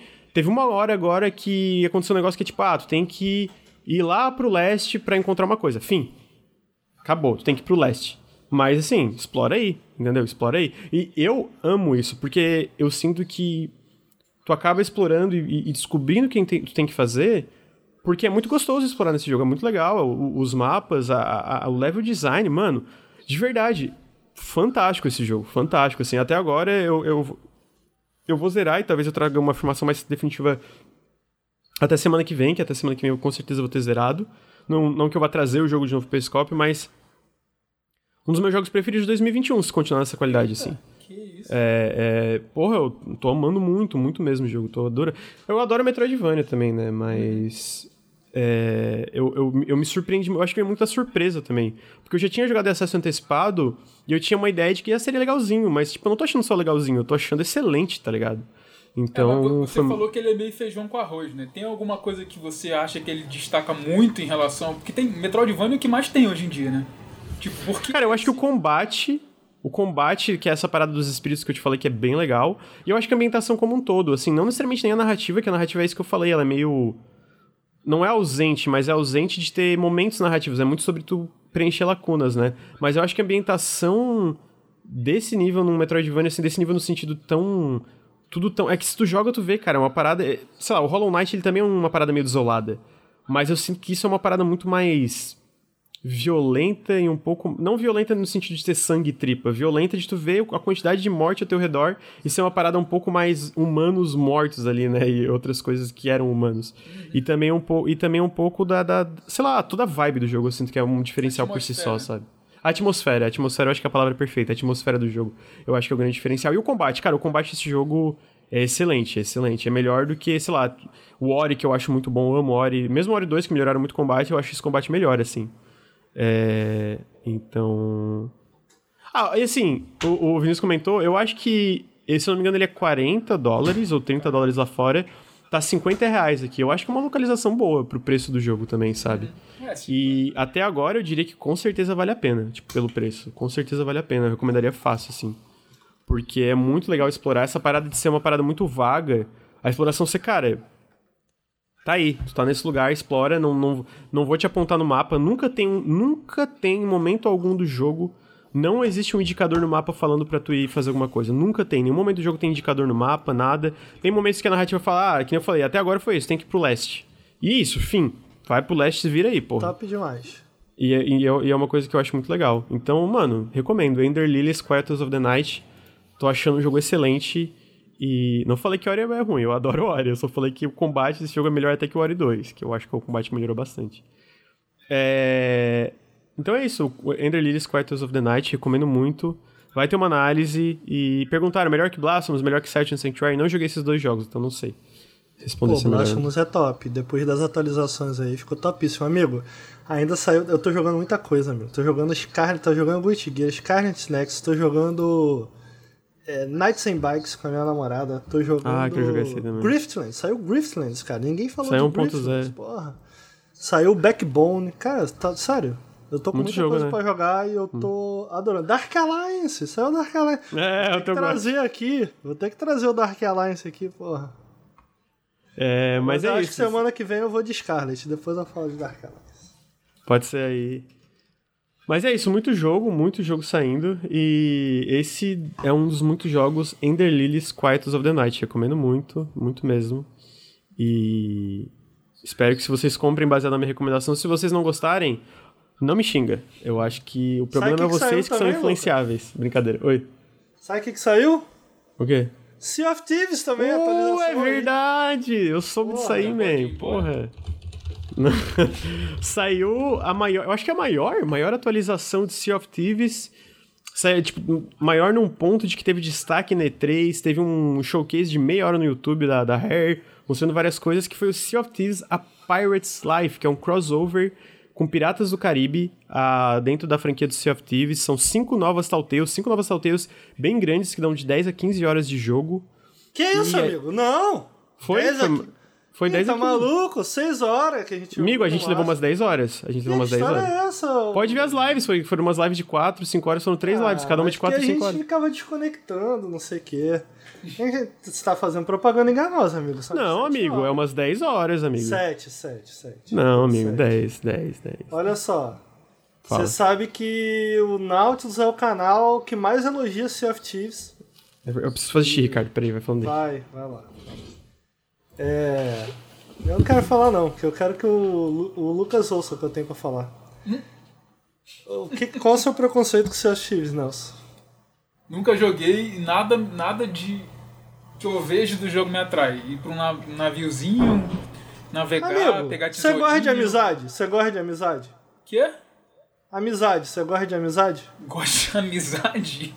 É, você gosta de amizade? Sim, gosto de amizade. Então como é que não te atrai? É, o jogo é, é amizade. Porra, é o jogo da amizade. O jogo é baseado na amizade. Entendi. Quer dizer Caraca. então que a gente não é amigo porque a gente nunca jogou Sea of Thieves junto? Não, mas ia ser mais. Se joga Sea of Thieves ia ser mais, porque tem que ajudar ali os amigos. Cara, o- às vezes que eu vi Sea of Thieves, e foram, não foram poucas, assim, ó, às vezes eu passava e via você jogando. Tava ou você com a sanfoninha, ou você vomitando no balde jogando nos outros, que tipo, assim... Nelson, quê, Nelson, cara? olha só. Nelson, Nelson. Ah. Você lembra quando saiu Little Big Planet? E a gente ficava lá, dando pulinho, um socando o outro, um dando soco no outro pra cair A gente espinho? não, você fazia isso. Amizade, amizade é isso, cara, entendeu? É jogo de porra. Não precisa ser bom, precisa ter amizade. Tu pode tocar, tu pode tocar música com o amiguinho, entendeu? Tem que pedir ajuda lá pro amiguinho. Pô, baixa o lençol, ba... aí ele baixa a vela. Pra que lado? Aí o amiguinho vai lá no mapa, pô, pra lá, entendeu? Você tem que cooperar o tempo todo. É um jogo que incentiva a comunicação, cara.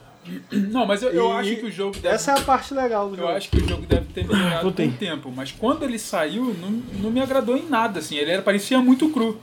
Mas eu acredito É, que agora tava, esteja melhor. Só porque se eu começar agora, eu, porra, eu vou puxar todo mundo pra trás, sabe? Eu não sei nada do jogo. Não, amigo. Não, amigo, não Ó, tem esse não, jogo. É, esse jogo não tem. é. Mano, assim, eu tenho que te falar uma coisa, Nelson. O Ricardo é o pior jogador de Sea of Thieves de todos os tempos. Eu nunca vi alguém fazer tanta cagada atrás de cara. Mano, ele é muito ruim. Mu- Ric- Nelson, o Ricardo é muito ruim. E então, assim, se tu Sempre entrar, que tu vai ser melhor que ela. Com outros jogadores sou eu que tenho que resolver. Ah, é. lá, fazer a negociação. Sempre, sempre, sempre. Pô, Mas o que que eu perdi da sua foca aí? Pode ser que um Sea of Thieves. Ricardo. Ele tá perguntando Não, por que, que eu eu ia não gosto de Sea comentar- of Thieves. eu ia Ah, eu, comentar pô, o eu acho tão legal esse jogo. Eu ia comentar o seguinte. Somos o canal que mais elogia Sea of Thieves no Brasil. Olha só. E a gente vai começar a comentar aqui da atualização, mas saí decepcionado, saí decepcionado. Dessa Um pouquinho, eu também sei um pouquinho, mas é, é porque eu acho que as originais são Tava melhores. esperando mais, tava esperando mais. É, eu, eu sinto que eles foram um pouco demais. Bom, só pra explicar um pouquinho melhor, é isso que eu falei, né? São cinco Telltales, etc. ah, que basicamente contam uma história de, de- que eles interconectam o universo de Sea of Thieves com o universo do Piratas do Caribe.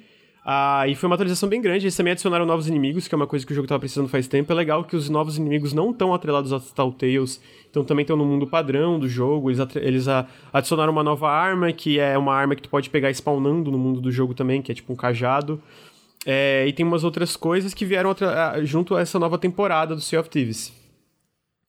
E aí, são cinco Telltales, algumas delas são instanciadas, tu vai pra outro mundo que tu não tem, tu não encontra outros jogadores, e umas não. Umas tu tá no mundo do- junto com outros jogadores e tu pode encontrar.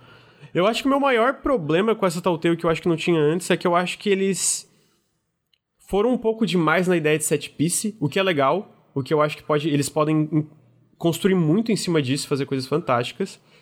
E perderam um pouco da parada um pouco mais é, emergente e um pouco mais, puzzles um pouco mais elaborados que fizeram as Telltales originais tão legais. Eu tenho a teoria. se tu concorda. A minha teoria é Fala. a seguinte. Enquanto que as Telltales originais, inclusive joguem, eu recomendo muito. O Rafa do Jogabilidade fala mal, mas o Rafa ele não gosta de amizade. Quem gosta de amizade pode jogar, vai gostar. Maneiro, tem que ficar resolvendo. Tem que ficar resolvendo puzzle com os amiguinhos. Agora jogue com os amigos. Não vai jogar jogo. É amizade. Esse jogo é amizade. Agora, enquanto que as Telltale- Telltales originais se aproveitam dos melhores aspectos de Sea of Thieves, as do Piratas do Caribe se aproveitam do que Sea of Thieves tem de pior e acaba realçando as piores partes dele. Esse é meu, esse é meu take. O que você acha dele? Eu concordo em partes. Eu acho que ele se apoia muito no combate, que é a pior parte de Sea of Thieves, e isso fica escancarado, em, especialmente algumas boss fights que é meio. Tipo Kraken. Tipo, eu tava no hype, e no fim é aquela parada meio repetitiva. Mas eu acho que eles também conseguem pegar, por exemplo, que eu acho que é uma coisa que não teve nas Telltales originais. A última set piece, que é a do navio, eu amei. Pô, eu achei legal pra caralho. Fiquei, mano, a- que é a da luta do David Jones lá e etc. É, aquilo ali eu achei muito legal. Muito melhor legal mesmo. pra mim é a da Vila. Muito legal. A Pô, da Vila- Vila bem feito. É, é, pô, eu, eu, eu comentei contigo, cara, como eu queria que tivesse um hub a la Dash nesse jogo, uma cidade no meio do mapa em que os piratas pudessem se encontrar e não pudessem lutar, só carinho, só parceria para encontrar uns amigos, fazer umas amizades, beber uns vinhos, vomitar na cara dos outros, tocar uma música, tocar um piano. Velho, eu queria. E aí tu, tu chega naquela vilinha lá maneira, tu fica explorando a vilinha, descobrindo as coisas. Porra, achei irado. Agora, os, os outros é muito combate, tem muito combate. As Telltales originais lá eram mais baseadas no puzzle, em você desvendar eles, elas em conjunto. Uma, uma pegada meio Indiana Jones até. Tão legal, tão legal. Eu, eu, eu, não, eu não achei ruim, eu só, eu só, eu só achei abaixo do esperado. Eu, uhum. o, que eu tava, o que eu tava querendo era um segundo passo em direção disso, sabe? E foi legal porque eles adicionaram novos inimigos, adicionaram um monte de coisa, mas eu fiquei assim, ok, porque essa sempre foi uma questão com os Thieves. Ah, precisa de inimigo, precisa de variedade.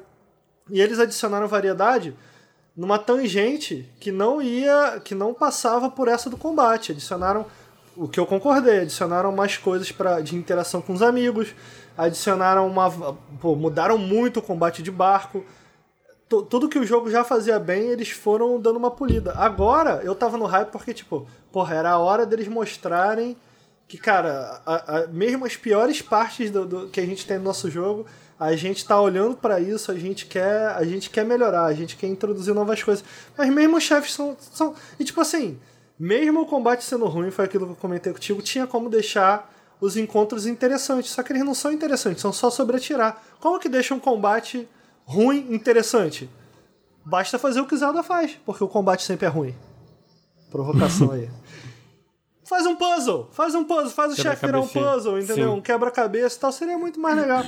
É, e eu, e eu, sinto que quando as Telltales originais focam nisso, elas sofrem também. É só tu ver, tipo, uhum. a última parte é fantástica e chega no boss final, mano, é horroroso. É horroroso. Tipo, é muito ruim o último boss da, da, das Telltales originais, sabe? É, mas mas eu, eu, eu, concordo. Eu sinto que não me incomodou tanto quanto incomodou vocês, porque, tipo, o Bruno tava reclamando, tu tava reclamando, eu tava tipo assim, pô, eu tô me divertindo a beça, mesmo com partes chatas, assim. Eu tava tipo é, é, eu sinto que a, a, ambientação ao meu redor estava compensando algumas coisas para mim. Mas assim, ao mesmo tempo é isso. Eu, eu acho que assim, eu, eu, foi meio passo. Porque eu acho que algumas ideias introduzidas aqui de coisa instanciada, ou algumas coisas que eles fizeram em relação a set pieces mais cinematográficas, eles podem construir muito em cima disso. Porque eles já meio que criaram toda a tecnologia, digamos assim, que precisava para fazer outras coisas desse tipo. E eles não estando atrelado a uma coisa como Piratas do Caribe, que eles mesmos falaram que. É, eles mesmos eles mesmos falaram que se inspiraram na, na, na, na nas atrações de Piratas do Caribe da, dos parques da Disney, eles não estando meio que limitados a isso, eu, eu tenho muita curiosidade para quais direções vai. Mas, tipo assim, eu, eu, eu, Cara, tem umas partes que eu fiquei, cara, já deu. Já deu, né? Tipo, de combate, podia ter um pouco menos inimigos. Eu acho que o balanceamento da quantidade de coisas que tem que fazer, às vezes, sempre em relação ao combate, é um pouco demais. As partes de puzzle e plataformas eu adorei todas, tipo aquela parte do, do, da última Telltale. A última Telltale, no geral, eu gostei muito. Tanto a parte de combate de navio, eu acho que o combate de navio desse jogo é muito legal e, tipo, isso é acentuado mesmo nas partes de, de, de set piece. Eu achei muito da hora aquela enfrentar, pegar as estátuas e etc. Mesmo, me, mesmo que a nossa bugou. A nossa bugou aquela estátua no meio da pedra, que lá é um bug, né? É... E aquela outra parte que era subir o espiral, aquela, aquela torre espiral, assim, no meio do negócio, que era escalar, e era bem coisa de plataforma, sabe? Tipo, de ter que pular e subir, etc. Eu, eu, eu tava me divertindo a beça. Mas eu acho que é isso, eu acho que eles focam muito no combate, né, nesse, Mas você concorda que essa expansão, enquanto que a outra Telltale trazia, essa não traz nenhuma ideia nova? Não sei se você concorda. Eu, eu... Cara, eu, eu, eu, acho que set piece de barco é novo, eu não tinha na primeira, nas primeiras. Não, beleza, tem set piece, mas o que que isso traz ideia nova no sentido de no, no, no, jogar da coisa, sabe? Entendi, é, entendi. É, é, isso que eu quero dizer. Tipo, a, a outra Telltale, até as próprias Telltales, porra, eu achava fantástico. Tem uma Telltale lá que você tem que. Né, você sempre recebe o livrinho e o livrinho te dá umas dicas de como prosseguir na Telltale. E você tinha que olhar pro céu e olhar as estrelas para encontrar o lugar. Tipo, porra, era tão legal. Tipo, tem, tinha uhum, tantas ideias uhum. novas a cada Telltale. Eu achei que eles não exploraram nenhuma, nenhuma ideia nova. E foi só. O, o que a princípio me, me empolgou é tipo, é mais Sea of Thieves, entendeu? Sim.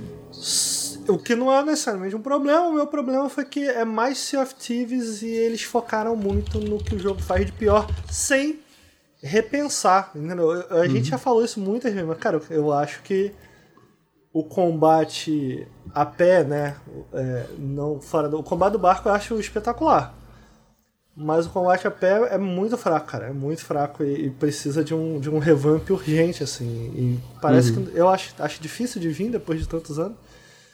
É, e focar é. nisso, no meu entender, foi um erro, assim. E eles focam muito na história, né? Curiosamente. Tipo assim. É, eu achei, eu achei, oh, eu achei muito legal. É que, então, essa parte talvez porque eu prestei mais atenção, tipo, estava pulando, não indo. Não nada atenção.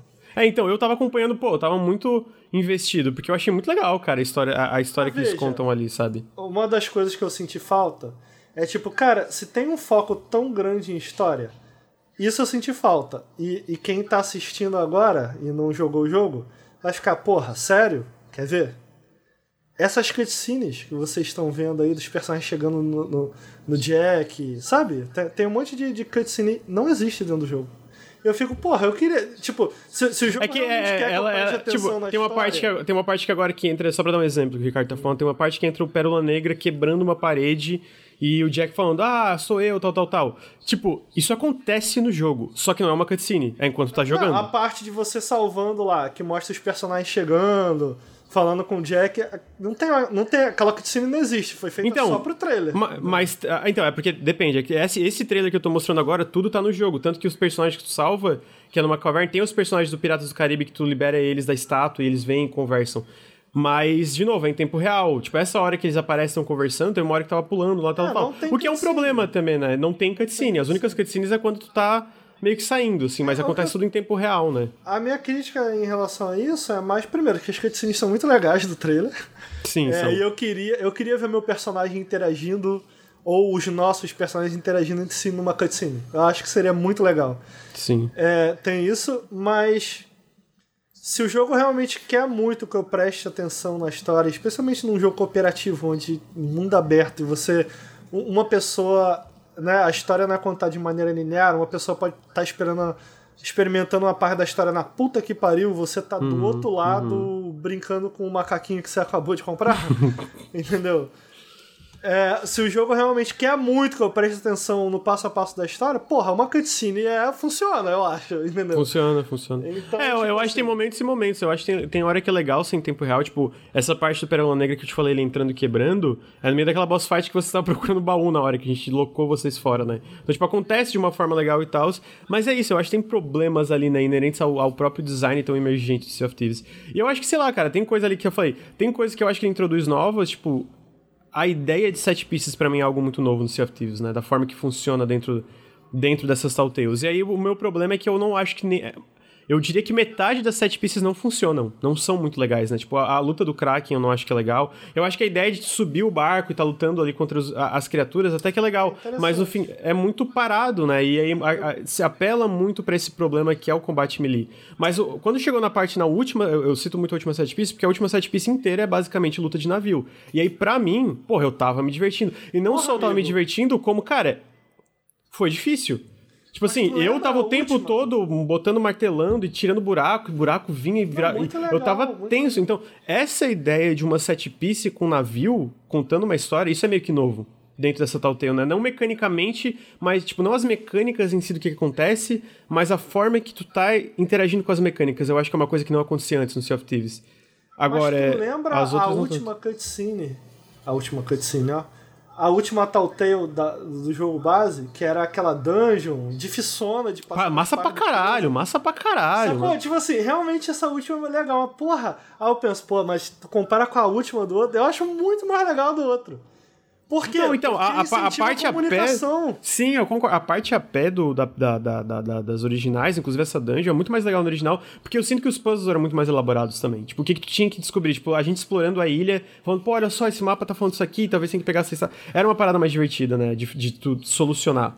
Amigo. Mas eu acho que a parte do barco essas salteiros eram coisas que os outros não faziam que eu quero Olha ver só, ainda mais pra frente. Vou soltar minha imaginação aqui, tá? Vou soltar tá. minha imaginação aqui. O que que eu espero de Sea of Thieves? O que que eu gosto de Sea of Thieves e que tá presente lá no videozinho que eu fiz em defesa de Sea of Thieves? Eu gosto como ele incentiva a comunicação. Eu queria uhum. mais coisas nesse sentido. Então vou, vou pirar. Pô, aqui. tava mutado, arrombado do caralho. Oi? tava mutado na Pois é, esse é o problema! Esse é o problema! Não tinha nada no jogo que tava me incentivando a falar. Eu tava. Porra, mas não, peraí, peraí. Tinha puzzle. Tinha puzzle que só dava pra solucionar se comunicando. Aí, mas o problema aí, é que só, só comunicava eu e o Bruno. Ó, vou aloprar aqui, vou aloprar aqui. Vamos dizer que, que numa, numa missão o jogo te separa em, em, em dois barcos. Fica eu e o Granja num barco e o. E o tô, tô pirando, hein? Uhum. Eu e o Granja no barco, o Bruno e o Luiz no outro.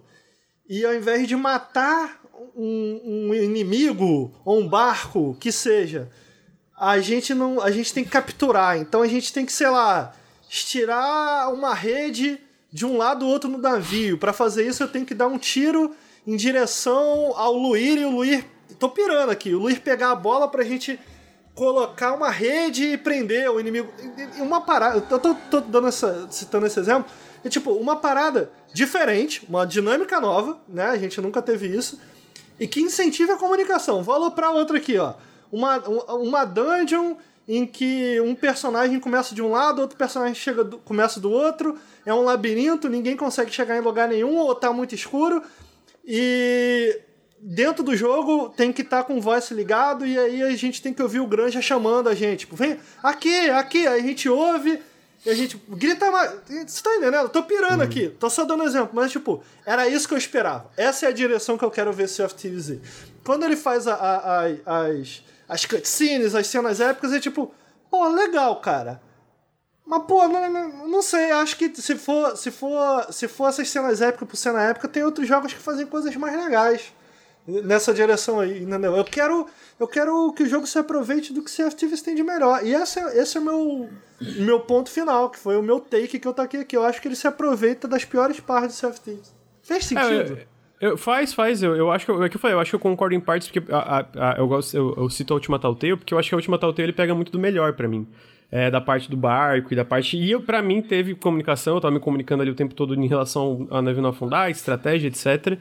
Ah, mas eu entendo que ele foi mais seguro em questão de mecânica, né? Ele adicionou inimigos novos, ele adicionou isso, mas eu, eu entendo que, tipo, novas formas de se jogar, novas formas de se jogar, especialmente com, que nem foi comparado aos Telltales originais, que era uma coisa muito nova também, né? Os puzzles, etc. Eu sinto que era uma coisa muito nova. É... Então, eu, eu, entendo a decepção, porque eu também sei um pouco decepcionado comparado aos Telltales originais. Eu acho que elas são melhores.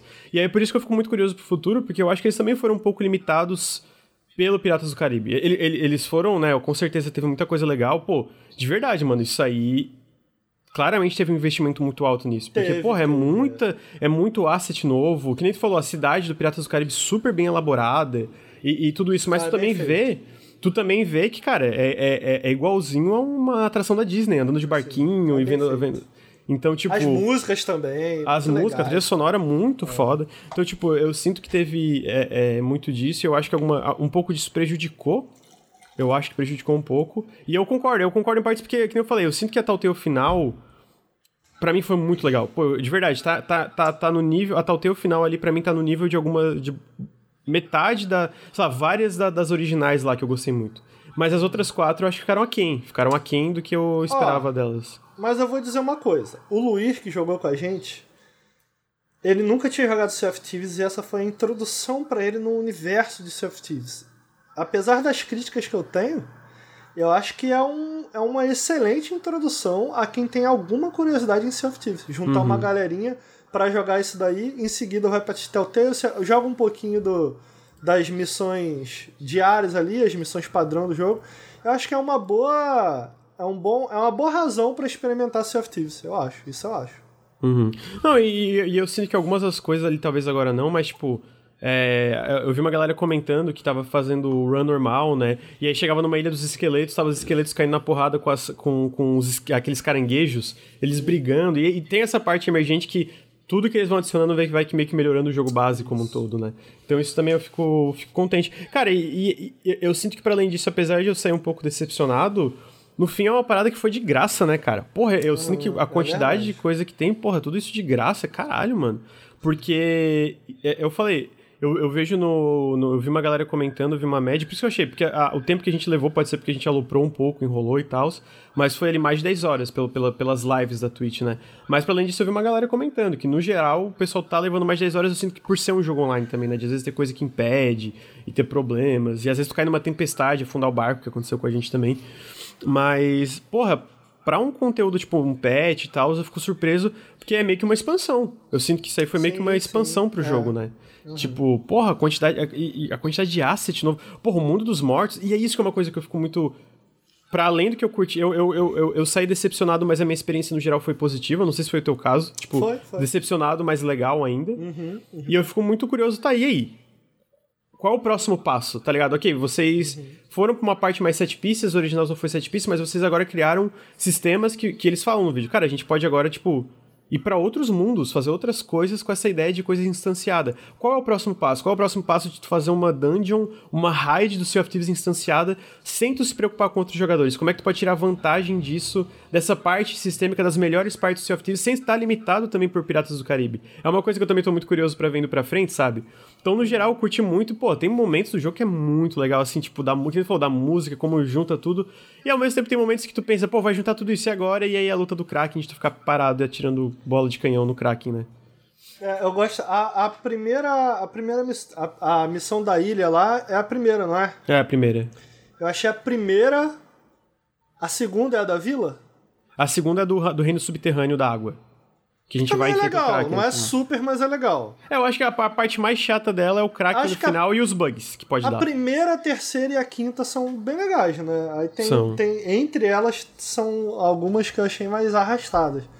Mas é isso, eu, é importante deixar claro que, ao contrário do mundo, e, e eu pelo menos não me importo com isso, eu gosto muito de of Thieves. Eu gosto muito de of Thieves. Acho que a, eu posso dizer que a gente. Eu acho que o senso geral é bem, é bem positivo. Tem, tem uma Hoje, bolha da comunidade assim gamer. Assim, tem é porque tem uma bolha que... da comunidade gamer, que é aquela bolha que fala muito na internet, que é o pessoal que gosta de jogo single player, que é o pessoal que comenta mais no Twitter, que realmente eles reclamam muito por ser um jogo online que muitas vezes no solo não é tão agradável. Mas tu vê, tipo, no, no Steam, tava 60 mil pessoas jogando o seu inteiro, o Sea of Thieves, e ele tá vendendo muito, e no geral tá sendo muito positivo. No geral, essa galera é meio tipo, ah, mano, não é um jogo single player, pô, tu espera o quê do jogo, tá ligado? É, essa é minha, essa é a minha parada que eu fico meio, porra, não o caso de todo mundo, tem gente que não gosta por outras razões, mas muita gente eu vejo entrando no jogo. Ah, eu queria um jogo single player da Rare. Não é um jogo single player da Rare.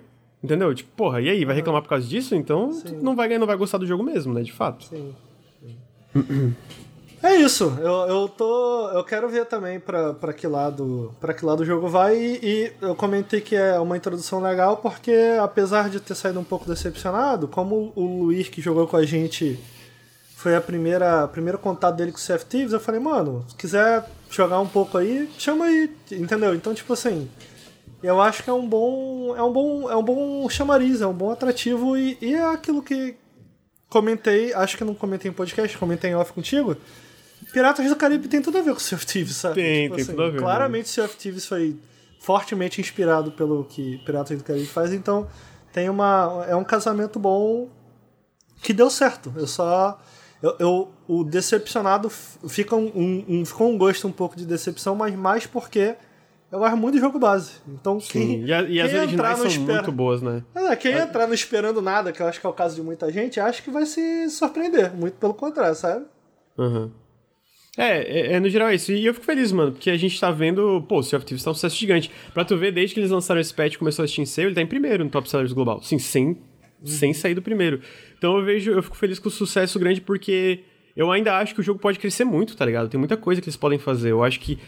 Tira, e eles podiam, no meio disso, também fazer um revamp do combate urgente, que eu concordo que é uma merda e precisa mudar mesmo, mas eu perdi a esperança, né? Se um dia eles anunciarem, ah, estamos fazendo o revamp do combate, eu vou ficar muito feliz, mas eu meio que, meio que perdi a esperança. Mas eu fico feliz de o Sea of Thieves ser um sucesso tão grande porque eu acho que ele é um jogo muito especial, tá ligado? Tipo, ele é um jogo multiplayer muito diferente, muito único. E de ele ter encontrado um público tão grande, eu fico, pô, que da hora. Porque se é um jogo para mim que merece, o Sea of Thieves merece, assim.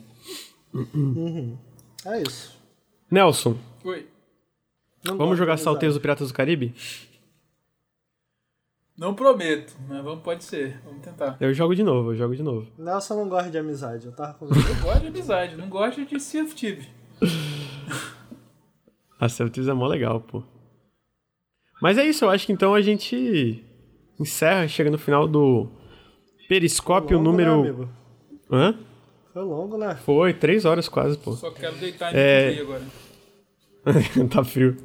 Queria agradecer, Nelson. Muito obrigado, Nelson, por Muito obrigado. é, nos agraciar com sua ilustre presença pra falar de Mario. É sempre Mario, sempre vem pra falar de Mario, já percebeu? Né? Mas você só me chama pra isso. Semana passada Mentira! coisa. Eu ia mentira! Já, já chamei várias, tu ia falar do, do Ratchet Clank. É, eu- já ia falar de Fear, aí não falei de Fear. Depois ia falar de Hatch Clank, não falei. Aí Mas peraí, peraí, é porque. de Mario seu lançamento. Verdade.